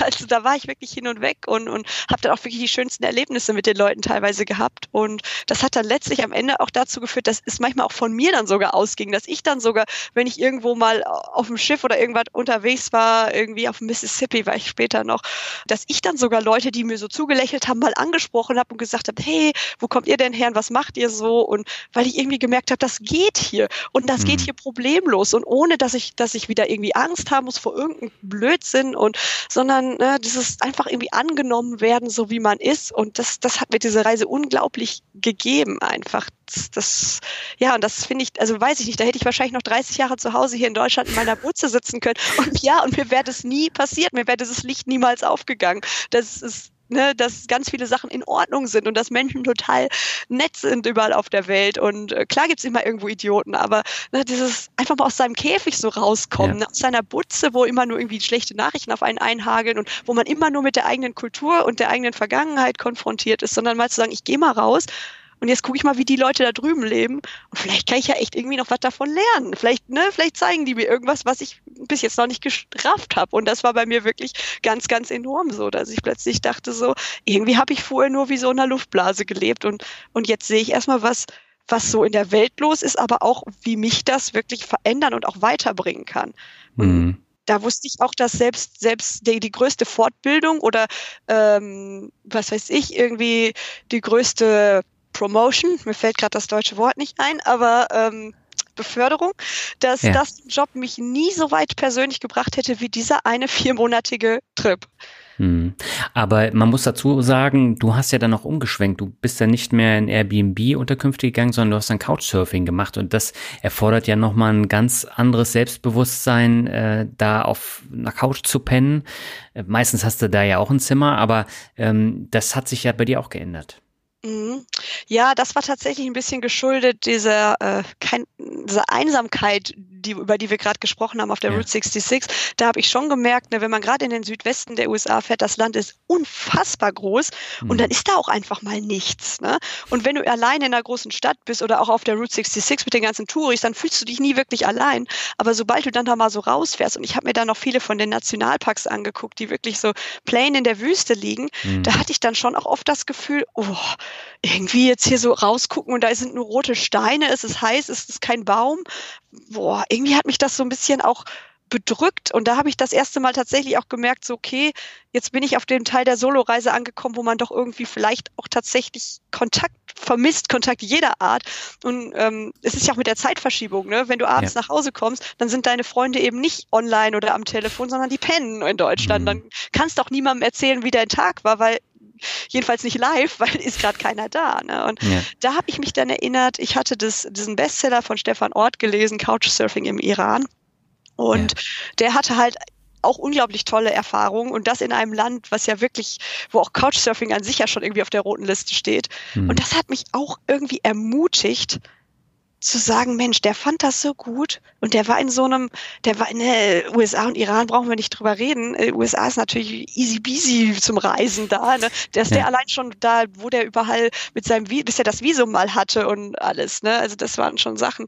Oder dann hat er, glaube ich, irgendwo auch mal übernachtet, wo dann in der Nähe irgendwie so ein Atom äh, weiß ich nicht, irgendein so Atomlabor oder irgendwas war. Ich weiß nicht, ob ich es gerade richtig erinnere, aber eigentlich hätte er da als Ausländer gar nicht sein dürfen. Und er hat dann da, glaube ich, trotzdem übernachtet. Und mhm. da habe ich gedacht, boah, der Mann hat Mut und es ist alles gut gegangen. Die Leute waren ultra herzlich, wirklich, also unglaublich nett. Und äh, da habe ich wirklich gedacht, weißt du was, ich sollte mich das vielleicht auch mal trauen, gerade jetzt, wo ich mich so einsam fühle. Mhm. Ja, und dann habe ich natürlich erstmal so ein bisschen halt geguckt, so, ja, vielleicht erstmal mit anderen Frauen ne, oder einem älteren Ehepaar. Das habe ich schon am Anfang gemacht, auch weil ich da schon wusste, da habe ich ein bisschen mehr Vertrauen, als jetzt vielleicht mit einem gleichaltrigen Mann wo man dann vielleicht doch nicht so ganz klar weiß, was sind jetzt die Intentionen, warum lässt er jetzt eine Frau bei sich auf der Couch umsonst übernachten und da mhm. war ich dann schon auch noch mal so ein bisschen, habe ich Vorsicht walten lassen, habe auch immer ein bisschen aufs Bauchgefühl gehört und ja, habe es dann erstmal echt tatsächlich mein erstes mein erste Couch, Couch war tatsächlich bei einem älteren ähm, Pärchen in Kalifornien. Die waren so um die 50, 60 Jahre alt, hatten einen mhm. kleinen Hund und harmloser ging gar nicht. ja. Das okay. kann ich auch nur jedem sagen, wenn man das sowas mal ausprobieren will, dann in kleinen Schritten, ne? in Wohlfühlschritten. Also warum, warum sich sofort irgendwie äh, irgendeinem Host anschließen, wo man ein komisches Bauchgefühl hat, warum dann nicht vielleicht erstmal mit der älteren Dame irgendwie, bei der älteren Dame übernachten, wo man ein gutes Gefühl hat. Und dann mhm. kann man ja immer noch nach äh, ein paar Tagen oder Übernachtungen schauen, ob man sich vielleicht auch andere Sachen zutraut. Und ich finde immer, ja, man muss seine Angst schon herausfordern, aber halt nicht in zu großen Schritten, weil dann fällt man nur. Dann fällt man hin und dann traut man sich erstmal wieder gar nichts. Ne? Mhm. Und deswegen lieber klein und behutsam, aber stetig. Ja, du bist ja dann im Yellowstone Park angekommen oder in der Nähe und das hat dann schließlich dein komplettes Leben geändert. Was ist da passiert?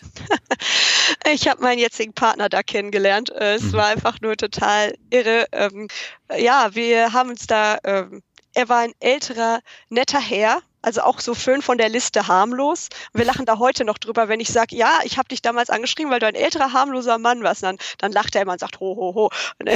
Da ist immer so ein Running Gag inzwischen bei uns. Ähm, ja, und ähm, war auch total super. Und wir haben uns direkt auf so einem sehr, sehr freundschaftlichen, engen Level so verstanden. Und ähm, war dann aber halt jetzt nichts irgendwie. Ich war auch in dem Moment überhaupt nicht auf der Suche nach jemandem. Ich war eigentlich mhm. sehr froh, dass das ganze Thema Männer gerade mal irgendwie nicht auf der Agenda stand. Ich habe so ein bisschen die Faxen dick von zu der Zeit. Und ähm, ja, und dann sind wir aber in Kontakt geblieben und ich bin auch mit anderen in Kontakt geblieben, aber bei den meisten war es dann tatsächlich so, alle drei, vier Monate mal, hi, was machst du so? Oder mhm. ne, Merry Christmas. Und mit ihm habe ich tatsächlich sehr, sehr viel geschrieben und es wurde dann immer mehr, immer längere E-Mails haben wir dann geschrieben. Er war auch immer ein sehr neugieriger Mensch und war auch schon oft, war auch schon auf Weltreise, hat Europa und alles gesehen. Und wir hatten so viel uns zu erzählen und ja, und als ich gerade, als ich wiederkam, hatte ich dann auch so eine Krise, auch im beruflichen und ähm, alle Leute, die so zu Hause waren, so Freunde und Familie, klar haben die irgendwie versucht, mich zu unterstützen, äh, gar keine Frage, aber die hatten halt dieses so, was ist mit der? Die hat doch jetzt ihren Traum gelebt, was ist denn mhm. jetzt los? Ne? Und für mich war aber halt, ich, viel, ich bin in so ein Loch gefallen nach der Reise, sage ich ganz offen. Ja. Und da war er dann tatsächlich derjenige, mit dem ich dann wirklich sprechen konnte, der auch diese, diese Weisheit und Ruhe hatte, mich so ein bisschen durch dieses Chaos dann zu führen, was ich plötzlich nach meiner Reise so äh, auftat. So, was arbeite ich jetzt und wie und was mhm. überhaupt? Und ich will eigentlich mehr reisen, aber mit meinem bisherigen Job im Büro geht das halt nicht. Und ich war in so einer richtigen mentalen Krise und da war er immer irgendwie an meiner Seite und hatte immer versucht, Ratschläge zu finden. Und ja, und dann haben wir uns tatsächlich nach über einem Jahr haben wir beschlossen, uns einfach nochmal zu treffen. Und ähm, weil wir uns einfach als Freunde auch nett fanden und weil ich das durchaus auch schon mal mache, wenn ich Leute irgendwo treffe und ich finde die nett, warum trifft man sich nicht nochmal? Ne? Und mhm. Ja, und dann haben wir uns tatsächlich nochmal getroffen und dann hat es, wie in diesem bekloppten Schlager, hat es Zoom gemacht. Völlig unerwartet. Und mhm. ja, und wir sind auch jetzt immer noch zusammen. Er sitzt gerade äh, ähm, außerhalb von meinem Wohnzimmer, weil er sagt, ich will ja jetzt hier keine Geräusche machen im Hintergrund.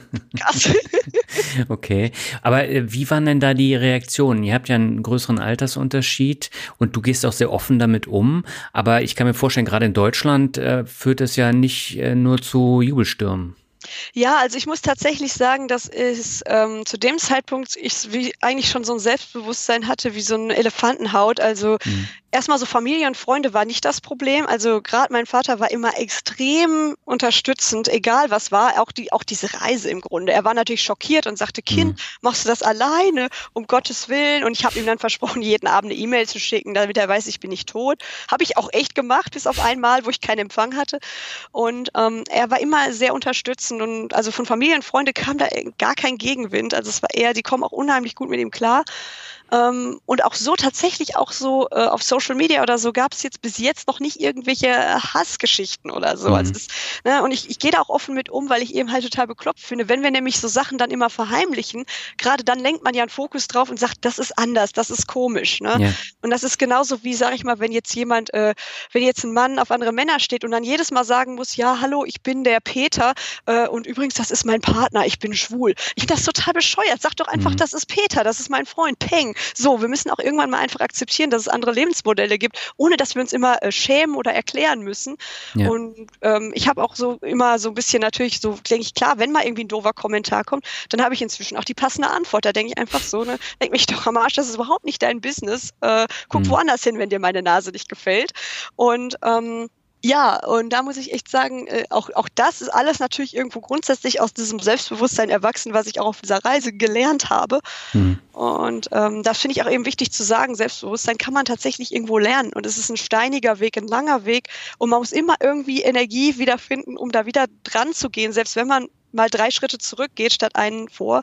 Aber es ist tatsächlich jetzt nicht was, mit dem man geboren wird, sondern es ist echt was, woran man auch selber arbeiten muss. Das kriegt man manchmal nicht geschenkt, das, das kriegt man nicht mit den Genen, aber trotzdem kann man da selber wirklich, wirklich was dran machen und auch verändern zum Positiven. Und das öffnet einem dann eben halt auch wieder viele, viele weitere Türen im Leben. Und hm. ja. Ja, sehr wichtiger Punkt. Ähm, du hast eben gesagt, du bist in ein Loch gefallen, nachdem du nach Deutschland zurückgekommen bist. Ich äh, kenne das auch. Also ich bin ja sechs Monate in Neuseeland gewesen vor mittlerweile 15 Jahren und ich bin zurückgekommen, hatte mich komplett verändert, aber mein ganzes Umfeld hier in Deutschland hat sich null geändert und man kommt sich vor wie so ein Außerirdischer und da muss man einen Job suchen und äh, ich kann mir vorstellen, für dich war genau das dann auch so das Problem, weil du ja vorher schon mit dem Job gehadert hast. Du hast aber tatsächlich einen Job angefangen, den aber sehr schnell wieder beendet, ne? Mm, genau, also mir ging das da ganz genauso wie dir.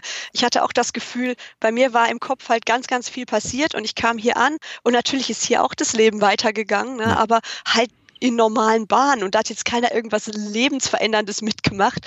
Und da, wie Alien trifft es absolut. Ja. Finde ich total super, deine Beschreibung. Also das, das ist wirklich, man fühlt sich komisch und man hat auch das Gefühl, die anderen starren einen an mit, sei doch mal dankbar. Du genau. hattest jetzt diese Reise, die können sich 99, wahrheitsgemäß 99 Prozent wahrscheinlich aller Erdenbürger niemals äh, erlauben, leisten, wie auch immer. Sei doch mal dankbar und jetzt spinn hier nicht rum. Mhm. Mach doch einfach wieder deinen alten Stiefel und, und jetzt mal Ruhe im Schacht. Und ähm, das war auch einer der Gründe, warum ich gedacht habe, erstens ich brauche natürlich auch mal wieder Geld, ne? ist ja mhm. klar. Man muss ja irgendwo schon Miete und Essen zahlen, alles. Und das zweite war aber auch diese, diese Attitude von den anderen, das ist so, jetzt mach halt wieder was, bewirb dich doch mal, ne? So, du kannst jetzt hier nicht immer nur rumsitzen. Das Leben ist kein mhm. Ponyhof. Und dann habe ich halt gedacht, gut, dann bewerbe ich mich auf das, was ich schon kenne, weil ich eh so ein bisschen mit allem am Hadern war, dachte ich jetzt, boah, jetzt was Neues ausprobieren, vor allem ohne so ein riesen finanzielles ähm, Polster da habe ich schon irgendwie gedacht, nee, jetzt irgendwie muss erstmal Geld ran und vielleicht kann ich dann in der Zwischenzeit überlegen, wie es mal so weitergeht. Ähm, ja, aber ich, ich hatte zwar noch Geld übrig von der Reise, ich habe nicht alles ausgegeben, aber das hätte jetzt eben halt auch nicht irgendwie noch forever gereicht. Mhm. Und dann dachte ich so, komm, mach's. Und dann bin ich wieder zurück in so einen ähnlichen Job, war dann auch Presse- und Öffentlichkeitsarbeit, wieder ähm, diesmal im Tourismusbereich, hatte dann das gleiche Problem, die Thematik, das war eigentlich alles total spannend, aber ich bin halt auf dieses Arbeitsmodell nicht klargekommen. Mhm. Und ähm, habe dann wirklich so das hat mich so umgehauen, weil, wie du auch sagtest, ich hatte ja eben vorher schon diese Zweifel. Ja. Ich wusste da nur noch nicht genau warum. Und in dem Moment, wo ich den neuen Job annahm, fiel mir nach wenigen Tagen schon auf, das es ist das Arbeitsmodell. Es ist, es, es klappt einfach nicht mehr mit uns. Mhm. Und dann saß ich echt in der Tiefgarage ähm, nach meiner ersten Woche Freitagabend, habe geheult eine Stunde lang, bevor ich nach Hause fahren konnte, weil ich auch wusste, ich habe jetzt gerade nicht so unbedingt eine Alternative zur Hand. Ja, ähm, ja und äh, habe dann aber tatsächlich, weil ich wusste, es war ganz, ganz komisch. Das war so, ich wusste, meine Vernunft sagte, Sarah, du kannst jetzt nicht kündigen, weil du brauchst das Geld und du hast keinen Plan B. Hm. Und mein Herz sagte, du musst hier raus, du musst hier weg, sonst gehst du richtig kaputt. Und dann bin ich am Montag zu meiner Chefin hin und habe gesagt, es tut mir leid, aber ich muss kündigen.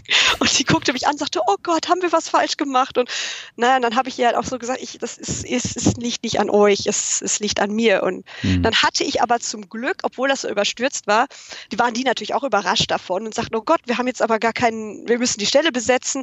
Und dann habe ich halt gefragt, wie lange dauert das denn? Und dann sagten, ja, wenn wir jetzt neu ausschreiben und alles, dauert das schon so zwei, drei Monate, bis wir dann wirklich jemanden wieder einstellen können. Ja. Und dann habe ich gesagt, weißt du was, ich mache das noch so lange, bis ihr jemand Neuen habt. Und ähm, in der Zeit habe ich natürlich auch das Geld mitgenommen. Das war auch sehr, sehr gut übrigens mhm. zu dem Zeitpunkt. Und ähm, habe diese zwei, drei Monate dann auch wirklich intensiv zum Nachdenken genutzt, was will ich jetzt machen? Und zwar ohne finanziellen Druck, weil ich ja dann eben halt noch ne, diesen Job nebenbei dann hatte sozusagen. Ja. Ja, und da ist es mir dann echt irgendwie so, dass ich dachte, eigentlich, ich habe dann alles durchforstet, Tandem-Jobs und Job-Sharing, allen möglichen Kram habe ich nachgeschaut, wie kann ich irgendwie Reisen und, und, und äh, Arbeit, wie kann ich das besser verbinden? Und ich habe aber gemerkt, zu der Zeit, das war ja auch noch pre-Corona, pre da habe ich wirklich gemerkt, da war Deutschland noch sehr, sehr starr. Ich habe dann versucht, mich an so einer Tandem-Jobbörse zu melden, habe dann mhm. tatsächlich versucht, mit einer zusammen so einen Job zu nehmen, dem, also einen Vollzeitjob, den man sich teilt, ist es ja. Das heißt, es ist ein 40-Stunden-Job, aber man teilt sich den mit einer anderen Person und beide bekommen halt ein Teilzeitgehalt. Mhm. Und ähm, da kann man natürlich aufteilen, dann je nachdem, man kann sagen, einer kommt äh, die ersten zweieinhalb Tage die Woche oder man macht, einer kommt vormittags, einer nachmittags oder auch im Extrem, einer kommt drei Monate und dann kommt der andere drei Monate zur Arbeit. Und das hatte ich mir mit einer so ausgekungelt, die auch gern reisen wollte. Und leider hat es dann mit keinem Arbeitgeber geklappt. Keiner wollte das wirklich machen. Die waren dann mhm. alle, äh, aber dann ist der andere ja drei Monate völlig raus und weiß gar nicht, was hier los ist. Und wir haben dann auch gesagt, man kann ja eine Übergabewoche machen. Nein, nein, nein, das geht alles nicht. Völlig utopisch. Und da habe ich gemerkt, dass Deutschland, das deutsche Arbeitssystem noch nicht bereit ist für meine Ideen und habe dann gesagt, okay, das Einzige, was dann wirklich bleibt, ist, mach das eigene Ding, bin dein eigener Chef und, und ja, habe mich dann selbstständig gemacht mit, mit viel, äh, auch wieder Angst, Schweiß und allem, aber ähm, ja, dadurch, dass ich halt eben dann vorher diesen einen Job dann noch dreieinhalb Monate hatte, hatte ich dann wieder ein ganz gutes finanzielles Polster und konnte mich dann auch, also ohne Riesenpanik dann in die Selbstständigkeit tatsächlich stürzen. Mhm. Das heißt, du bist jetzt freie Texterin, du bist Fotografin, das muss man ja dazu sagen, weil du fotografierst ja auch sehr gerne und machst mhm. super Bilder. Die sieht man ja auch in dem Buch. Und äh, das sind so die, die Hauptgeschichten, äh, die du machst. Genau, also das sind die Hauptgeschichten, die ich mache, auch bis heute. Also es hat tatsächlich so gut geklappt. Das ist jetzt schon das fünfte Jahr. Ich habe inzwischen noch eine Geschäftspartnerin und mhm. wir haben sogar eine freie Angestellte inzwischen. Also es ist auch zehnmal besser gelaufen, als ich je, je erträumt hätte damals. Und genau, also ich mache jetzt mit meiner Kollegin zusammen, wir texten hauptsächlich für den Bereich Tourismus und Kultur. Mhm. Ähm, weil das einfach auch so unser Steckenpferd ist. Sie ist äh, Kunsthistorikerin und ich bin halt eben die Reisetante und ähm, sie ist die Gesettelte von uns, ähm, die hier so ein bisschen so die Papiersachen zusammenhält, was sie auch unheimlich gerne macht. Ich habe ihr schon 10.000 Mal angeboten, ich könnte ja mal die Umsatzsteuer machen und sie sagt, nein, nein, nein, ich mache das schon und ähm, ich bin so die digitale Nomadin von uns und ich mache dann immer so Sachen auch mal ad hoc, dass ich sage, okay, ich übernehme jetzt mal irgendwie schnell den und den Kunden, der noch was braucht und äh, hau mal eben Text raus, weil das so, kannst mich um drei Uhr nachts wecken und ich schreibe was Kreatives über eine Waschmaschine, ist kein Thema. Und ja. sie ist dann ähm, diejenige, die dann aber halt so zu Hause, sag ich mal, ist und äh, oder beziehungsweise dann im Büro ist und ähm, da so die ganzen organisatorischen und vor Ort Sachen zusammenhält, die ich dann halt nicht immer machen kann, weil ich halt tatsächlich auch dann jetzt sehr, sehr viel reise inzwischen und die Arbeit dann auch oft mitnehme. Und äh, sie macht dann halt schon mal ne, die, das Kennenlerntreffen mit dem Kunden, wenn ich gerade irgendwie dann halt zufällig in der Weltgeschichte bin und nicht kann. Aber auch da hat man wirklich seit 2020 gemerkt, ist ein deutlicher Umbruch passiert, dass tatsächlich sehr, sehr viele inzwischen total okay sind, wenn man sagt, ja, können wir nicht skypen?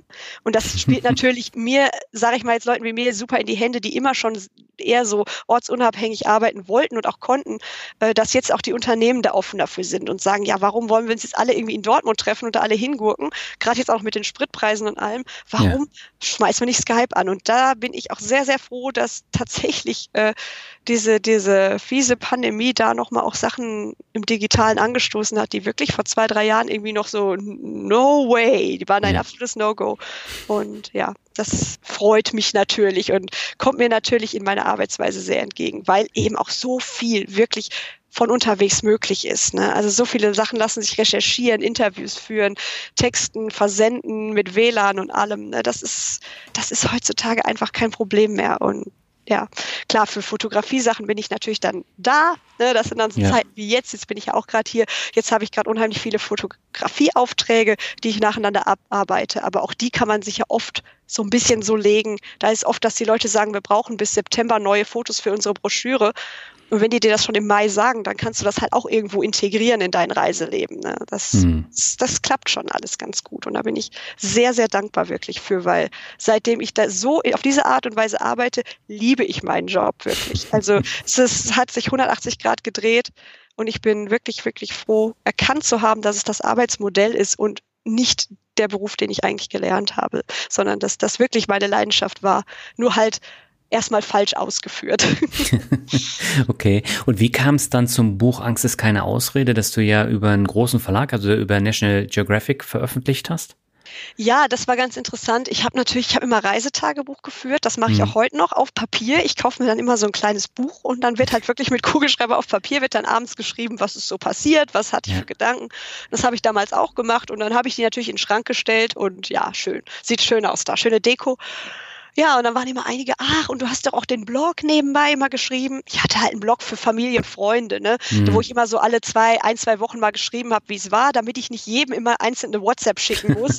und habe gesagt, Leute, wenn ihr wissen wollt, wo ich bin, was ich mache, dann guckt mal in den Blog. Das war halt praktisch. Und dann immer, mhm. ah, das war so witzig und willst du da nicht mal mehr draus machen? Und ich habe natürlich dann gesagt, nee, guck mal, Verlagswelt ist halt schon heftig, ne? Und gerade Reisebücher gibt's ja auch schon so viele und, mhm. ah, und habe mich da auch so ein bisschen dann halt da so selber mir das ausgedacht geredet. Und da kam dann tatsächlich auch das Jahr 2020 wieder, so mies wie es auch war. Aber ähm, da hatte ich dann das ganz große Problem, dass, ja, wie gesagt, mein Partner ist Amerikaner und lebt dort.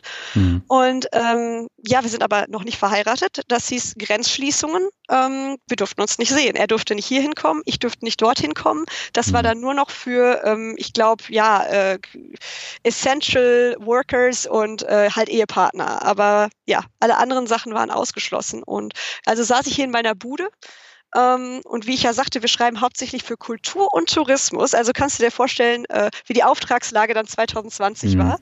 Als äh, man nicht mehr reisen durfte und es auch keine Kultur mehr gab. Also haben wir haufenweise Absagen bekommen mit, ja, das Magazin zum Festival im Sommer brauchen wir nicht mehr, weil es gibt kein Festival. Ich saß hier und dachte, toll, ich kann meinen Partner nicht sehen, ich fühle mich scheiße, ich habe keine Aufträge, es kommt keine Kohle rein irgendwie dann hatte man natürlich auch irgendwo Angst, vielleicht kriegt man es ja doch noch, ne? Oder mhm. ähm, ich hatte dann auch immer Angst, so mein Großvater, der ist, der lebt noch, der ist 98 Jahre inzwischen, aber da habe ich auch immer Angst, wenn der mal Corona kriegt, ne, so, boah, dann, dann war es das wahrscheinlich. Hm. Das war einfach eine ganz, ganz düstere Zeit, wie ja für jeden weltweit, kann man ja eigentlich sagen. Und da habe ich tatsächlich dann halt viel Zeit gehabt zum Grübeln und habe dann irgendwie aber auch gedacht, na, warum schreibst du nicht mal dieses, dieses, dieses Tagebuch mal ein bisschen in schöne Form am Computer? Und habe das tatsächlich dann auch gemacht, weil ich einfach die Zeit hatte und weil mich das auch abgelenkt hat von halt miesen Gedanken. Ja. Und äh, ja, dann sagte mein Freund mir tatsächlich immer, jetzt schick das doch mal, schick das doch mal. Und ich so, ach nee, das ist nicht besonders genug. Wenn man in Deutschland ein Reisebuch veröffentlichen will, da muss man irgendwie, ja, ich sag mal, mit einem Arm und einem Huhn im Segelboot irgendwie um die Welt gereist sein, sonst veröffentlicht das keiner. Und er sagt, mach das doch mal, ist doch nicht schlimm. Ne? Und dann dachte ich ja, eigentlich hat er recht. Wieder dieser Klassiker, probier doch mal, mehr als ein Nein oder mehr, dass vielleicht irgendjemand doof lacht, kann halt nicht passieren. Ne? Mhm. Ja, und dann habe ich halt tatsächlich ein bisschen recherchiert, habe dann gesehen, dass es ähm, die Möglichkeit gibt, äh, über einen Literaturagenten zu gehen. Die haben halt einen besseren Zugriff auf Verlage und Verlage bekommen halt wirklich unfassbar viele Manuskripte pro Tag. Mhm. Also ich weiß jetzt nicht, kann ich für jeden Verlag jetzt sprechen, aber äh, da kommen durchaus mal 50 Stück unangefragt jeden Tag rein. Und meistens wird dann tatsächlich aus Zeitgründen einfach mal auf Löschen geklickt, wenn schon irgendwie das Anschreiben irgendwie langweilig klingt oder so oder was auch immer, dann fliegt das sofort raus. Und ja, aber beim Literaturagenten ist halt, wenn man sich einen Literaturagenten findet, der sagt, komm, ich finde die Idee gut, ich unterstütze die, dann äh, ist ein Verlag natürlich eher geneigt, einem Agenten, der schon vorselektiert hat, mal mhm. zuzuhören, als jetzt irgendwie Sarah Bauer, die noch nie irgendwas veröffentlicht hat und die keine Sau kennt.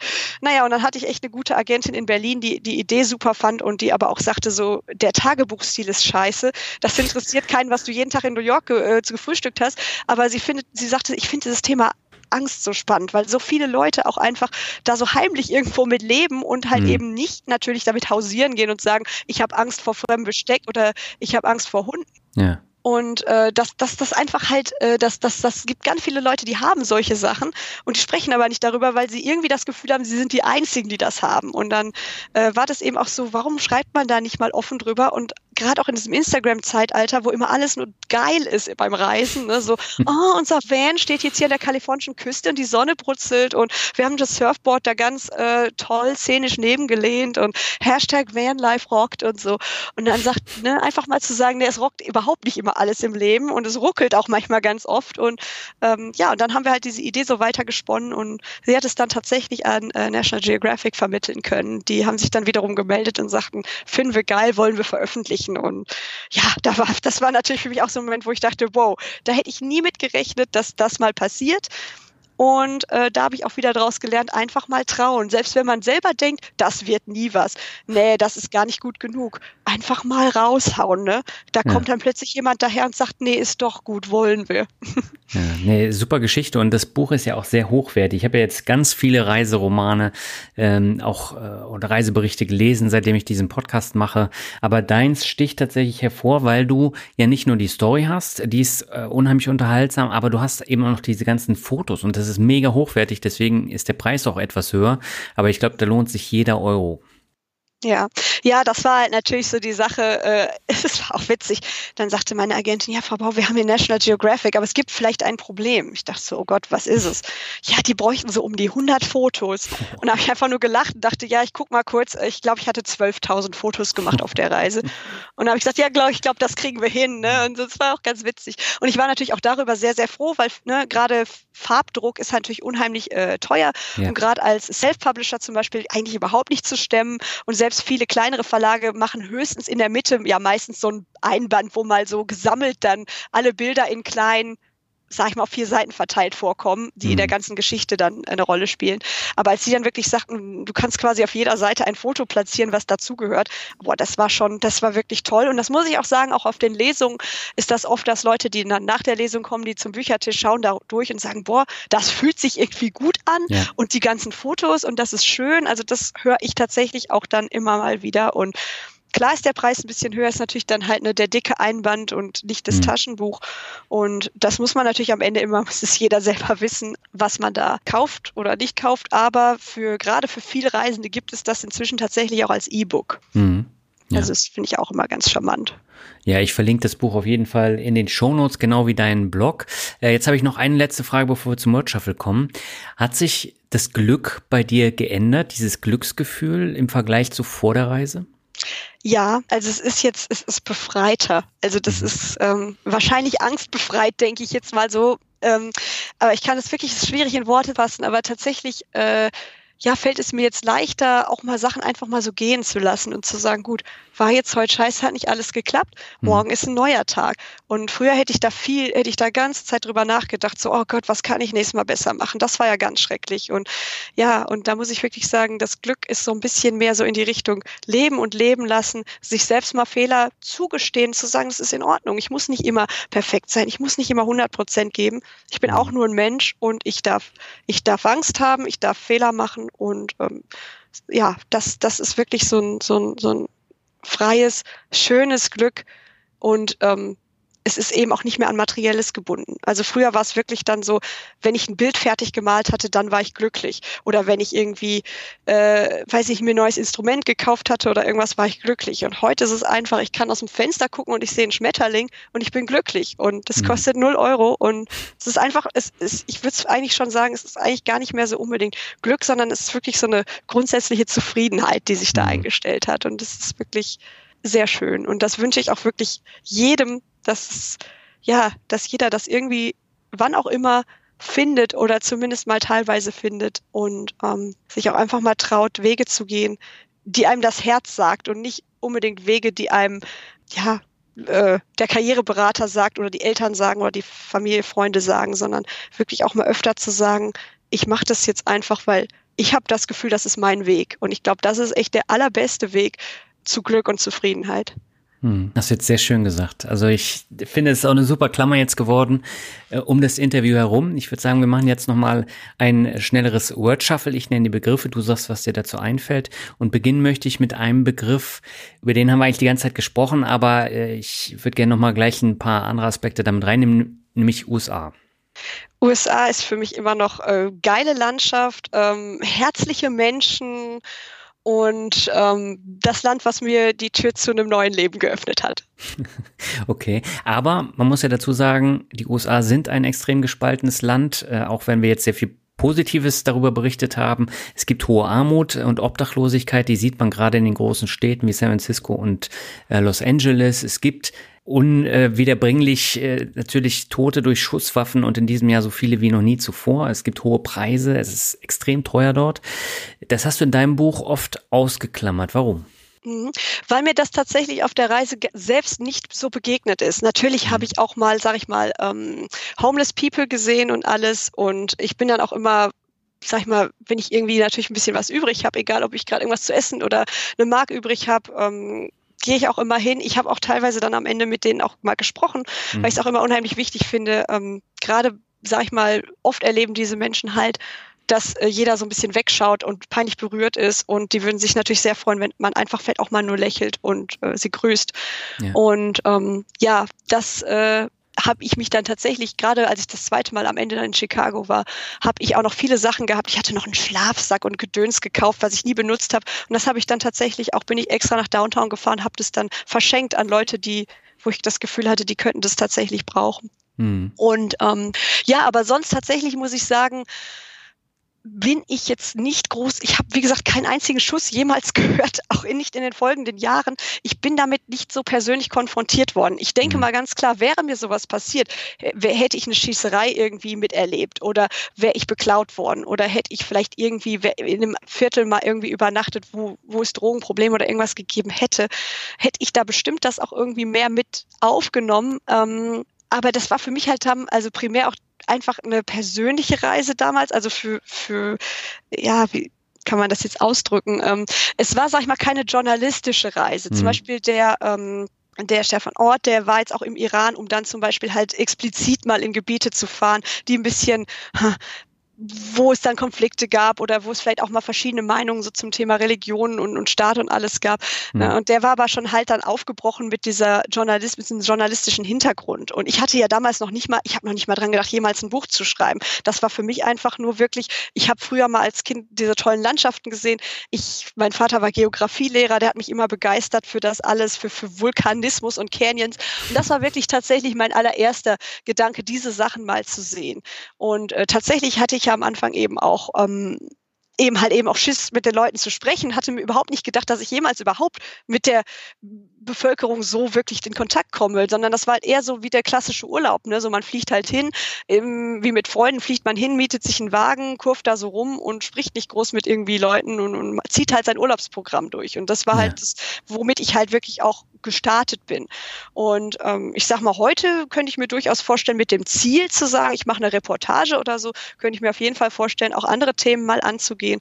Aber mhm. das, wie gesagt, war damals auch einfach nicht auf meinem Schirm und ist mir tatsächlich auch bei der Reiseplanung und den Reisezielen, die ich hatte, nicht über den Weg gelaufen. Und selbst in Los Angeles oder Chicago, wie gesagt, mit den, mit den Obdachlosen, natürlich ist es mir aufgefallen, aber das war dann nicht, in dem Moment habe ich dann nicht gesagt, ich gehe jetzt mal, ähm, sag ich mal, zu einer Tafel und führe mal ein Interview mit denen und bespreche mhm. mal die soziale Lage im Viertel. Das war da einfach nee, das, das, das war nicht der, der Punkt. Ich glaube, man muss auch mit so einem Mindset wahrscheinlich auf so eine Reise gehen, um dann zu sagen, ich setze mich jetzt mal super kritisch mit allem auseinander. Ähm, aber ich glaube, ich hatte auch einfach zu viel eigenen Baustellen und Brassel auf der Reise. Tatsächlich muss ich auch einfach sagen, ja. Okay, okay. Dann machen wir gleich weiter mit Deutschland. Mit Deutschland, ja, mhm. was denke ich über Deutschland? Ähm, interessante Frage. ich glaube, ich bin auch einfach so ein bisschen landschaftsgeprägt. Mein erster Gedanke war jetzt tatsächlich die Alpen und ähm, das Elbsandsteingebirge. ähm, was ich aber tatsächlich dann auch oft denke, ist leider halt tatsächlich soziale Distanz und zwar ohne äh, zwei Meter mit Corona, sondern ich finde halt schon nach vielen Ländern, die ich so gesehen habe, auch gerade noch mal so in Zentralamerika und so weiter, auch gerade auch in Südeuropa, sind wir schon relativ ähm, distanziertes und kühles Völkchen, wo ich auch immer versuche dran zu arbeiten. Also wenn ich irgendwo jetzt auch draußen bin und ich sehe, jemand braucht Hilfe, dann will ich undeutsch sein. Dann gehe ich dahin und frage, braucht ihr Hilfe? Ist alles in Ordnung? Weil ich mhm. denke, äh, irgendeiner muss es ja machen. Wenn wir weiter hier alle stumm irgendwie in der U-Bahn sitzen und weggucken, ähm, also versuche ich da auch immer so ein bisschen Beispiel dann zu sein. Aber das ist tatsächlich was, was mir leider auch immer wieder echt einfällt, wenn ich das Wort jetzt Deutschland höre, dass äh, nach, nachdem ich dann die schönen Landschaften des Landes durchgegangen bin, denke ich irgendwie an die Leute und das hinterlässt bei mir nicht so ein tolles Gefühl irgendwo, mhm. gerade im Vergleich eben zum Ausland. Und ja, aber sonst, was ich sonst auch denke, ist ehrlich gesagt äh, mega Sozialsystem, mega Krankenversicherung. Ja. Äh, klingt total spießig, aber auch das habe ich gelernt, ist, dass wir hier wirklich enorm gut abgedeckt sind. Egal was Arbeitslosigkeit oder Krankheit oder auch Rente und so angeht, ne, da werden wahrscheinlich jetzt einige den Ohren schlackern und sagen, ja, aber, ne? Aber wenn man dann tatsächlich mal in andere Länder guckt und gerade auch in das tolle Amerika, was ja auch so reich ist, ne, was, mhm. wie da das Krankensystem ist, dass Leute da äh, 20 Jahre nicht zum Zahnarzt gehen, weil die Krankenversicherung noch nicht mal die Basis, den Basis-Check-up bezahlt. Und wenn man da nur beim Kranken, äh, beim Arzt durch die, durch die Tür kommt, dann zahlt man irgendwie schon 1000 Euro. Ne? Nicht 100, vielleicht hier ist ja immer der Witz, man geht beim Zahnarzt rein und ist schon 100 Euro los. Da sind es 1000. Ne? Und was da Operationen kosten, das geht in die Hunderttausende. Und die sind teilweise dann eben halt nicht, selbst wenn man eine Versicherung hat, deckt die nicht alles. Und die Leute müssen ihre Häuser und Autos verkaufen, um ihre, um ihr Leben, um ihre Gesundheit und ihr Leben zu zahlen zu können, auch Krebsbehandlungen und alles. Und das ist zwar ein bisschen besser geworden mit Obamacare, aber es ist immer noch ein himmelweiter Unterschied zu dem, was wir hier genießen. Und ähm, da bin ich auch wirklich dankbar, wenn ich überlege, was hier alles für Rückhalt war, auch als ich wiederkam, ich hätte mich arbeitslos melden können, ich hätte Geld und eine Wohnung und alles, eine Heizung und alles bekommen.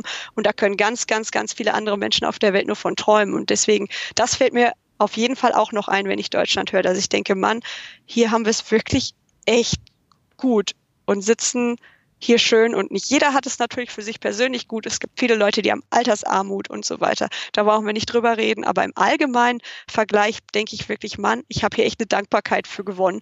Und ich fülle auch mal gerne 3000 Formulare aus, äh, über die ich früher immer gewettert habe, weil ich weiß, was ich hier in diesem Land dafür bekomme. Okay. Der nächste Begriff ist Lonely Road Lover. ja, ähm, ich ich hatte diesen Familienblog, der hatte einen ganz langen, komplizierten Namen und habe dann tatsächlich ähm, beschlossen, nach der Reise den Blog weiterzuführen, den nicht nur jetzt so versickern zu lassen und habe dann versucht, einen Namen zu finden.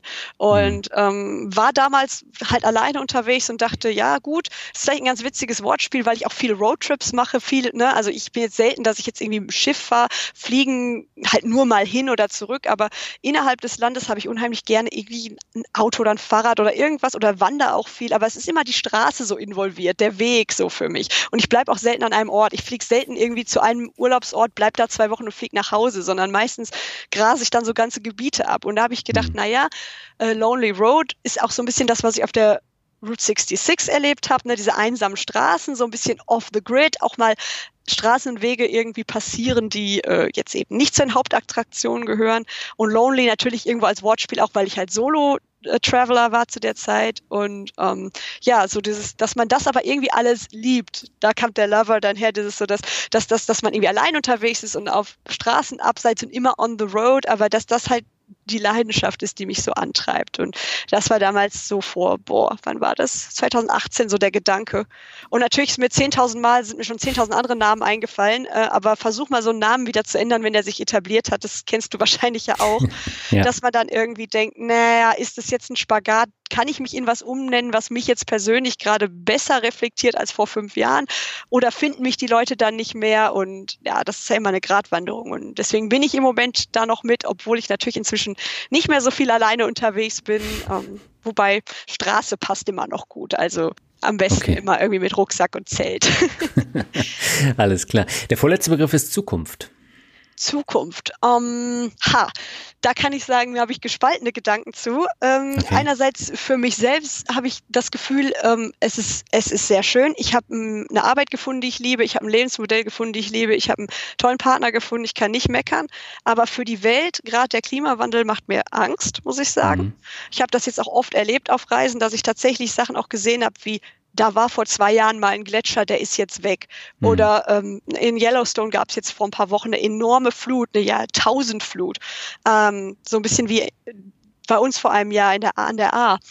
Und mhm. diese Jahrtausendsachen passieren natürlich immer öfter. Und ähm, es gibt ja auch genug Prognosen. Und natürlich muss man ganz offen sagen, man hat auch das Gefühl, es passiert nicht viel.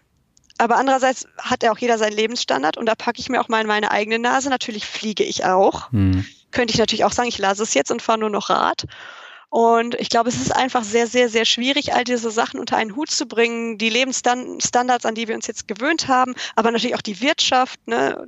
Und die Wirtschaft ist ja darauf aufgebaut, dass wir alle irgendwie immer mehr kaufen und immer mehr werden. Und ja, das, das macht mir natürlich schon Sorgen, wenn man sieht, in welchem ähm, Tempo dieses Ganze voranschreitet. Und mhm. ähm, ja, auch ich, ich lese auch oft Berichte, dann war letztens eine Stadt in Indien, glaube ich, die dann äh, das erste Mal irgendwie über 50 Grad hatte und ähm, wo die Leute wirklich sagen, wir können so nicht mehr leben und arbeiten in diesen Temperaturen. Es ist Menschen unmöglich, wir müssen wahrscheinlich hier wegziehen.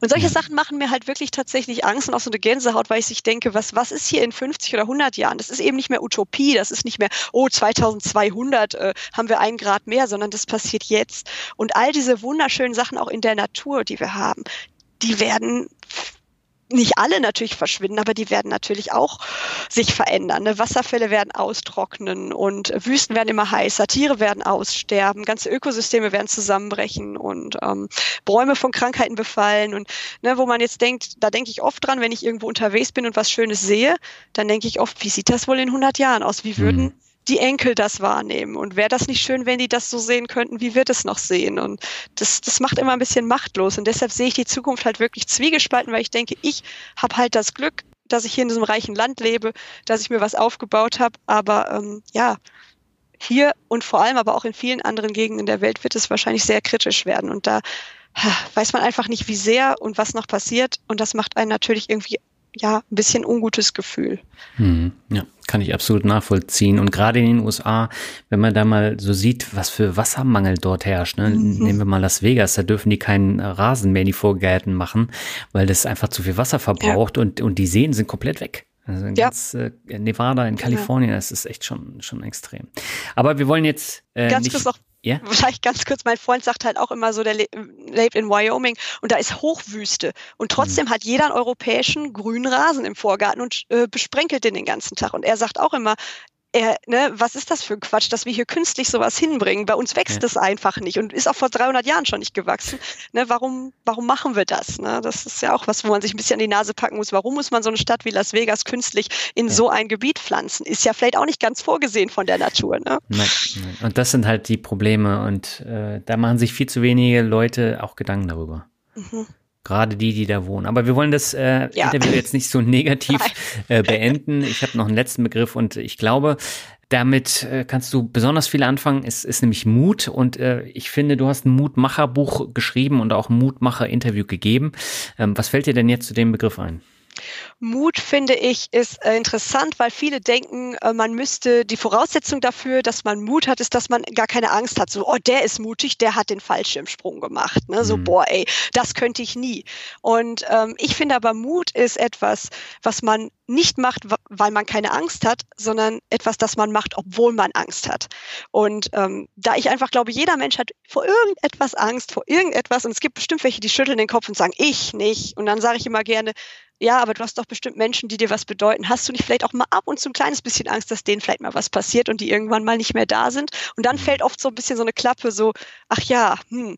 Und dass Angst halt wirklich was Universelles ist, aber dass es halt eben nicht dabei bleiben muss. Ne? Und dass da Mut ins Spiel kommt, dass man sagt, so, ich habe jetzt gerade mir schlottern die Knie, Knie wie irre, aber ich mache, ich probiere das jetzt einfach mal. Ne? Und vielleicht nehme ich am Anfang erstmal jemanden mit oder ich mache mal nur was Kleines, aber ich gehe schon mal so ein ganz kleines bisschen in die Richtung Mut. Und der Mut, Mut ist erst, das kommt dann irgendwie so mit einem mit, wie so ein kleiner Hund, finde ich manchmal.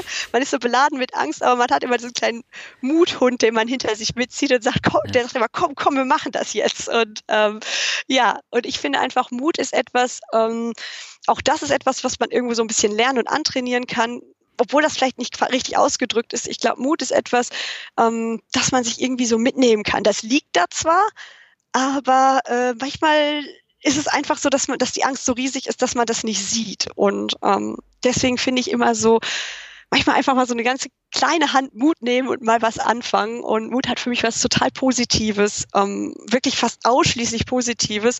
Außer es ist natürlich eine dumme Mutprobe, wo man irgendwie sein Leben beilässt oder irgendwas nur, um anderen was zu beweisen. Und auch das finde ich wichtig.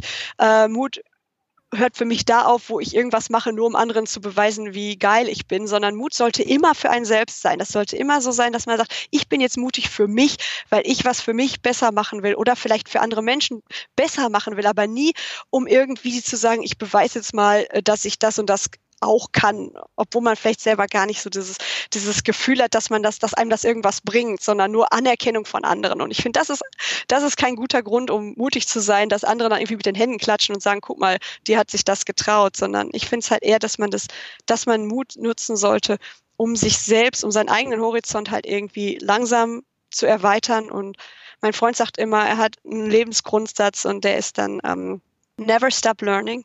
Also höre nie auf, dich weiterzuentwickeln. Und selbst wenn du irgendwie 80 oder was bist, dann bist du trotzdem nicht fertig und du kannst trotzdem nicht sagen, irgendwie, jetzt habe ich 100% Mut erreicht, sondern auch da wird es immer wieder kleine ähm, Sachen geben, die man sich überwinden muss, die man versuchen muss, die man noch nie gemacht hat. Äh, mein Opa hat zum Beispiel sich jetzt irgendwie vor einer Weile das erste Mal richtig mit einem Computer beschäftigt. Es wird immer irgendwie Veränderungen, Neuerungen geben in der Welt und da immer so ein ganz kleines bisschen sich so Mut im Hinterkopf zu behalten und dann im richtigen Moment einzusetzen. Das finde ich unglaublich wichtig.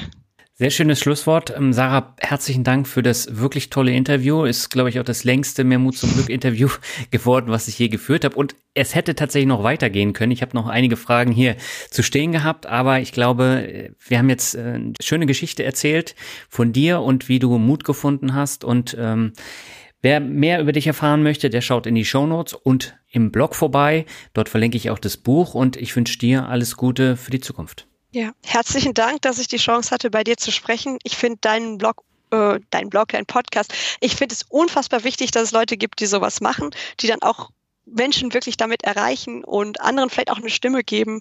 Ähm, ich danke dir ganz, ganz herzlich, dass du die Zeit genommen hast, mein Buch zu lesen und äh, ja, auch jetzt mit mir zu sprechen. Und ähm, ja, reden kann ich gut, wie man äh, an der langen Redezeit sieht. Aber wirklich, ja, her herzlichen Dank, dass ich bei dir Gast sein durfte. Es war unheimlich toll. Ich danke dir. Ja, soweit das Interview mit Sarah Bauer. Alle Links findest du im Blogartikel und in den Shownotes. Wenn dir der Podcast gefällt, empfehle ihn gern weiter und bewerte ihn bei Spotify oder Apple Podcast. Nur so erreicht mehr Mut zum Glück im undurchdringlichen Podcast-Dschungel eine deutlich höhere Sichtbarkeit. Ich danke dir herzlich im Voraus. Wir hören uns schon im August mit einem deutlich anderen Thema wieder. Bis dahin wünsche ich dir einen schönen Sommer, alles Gute und sag ciao.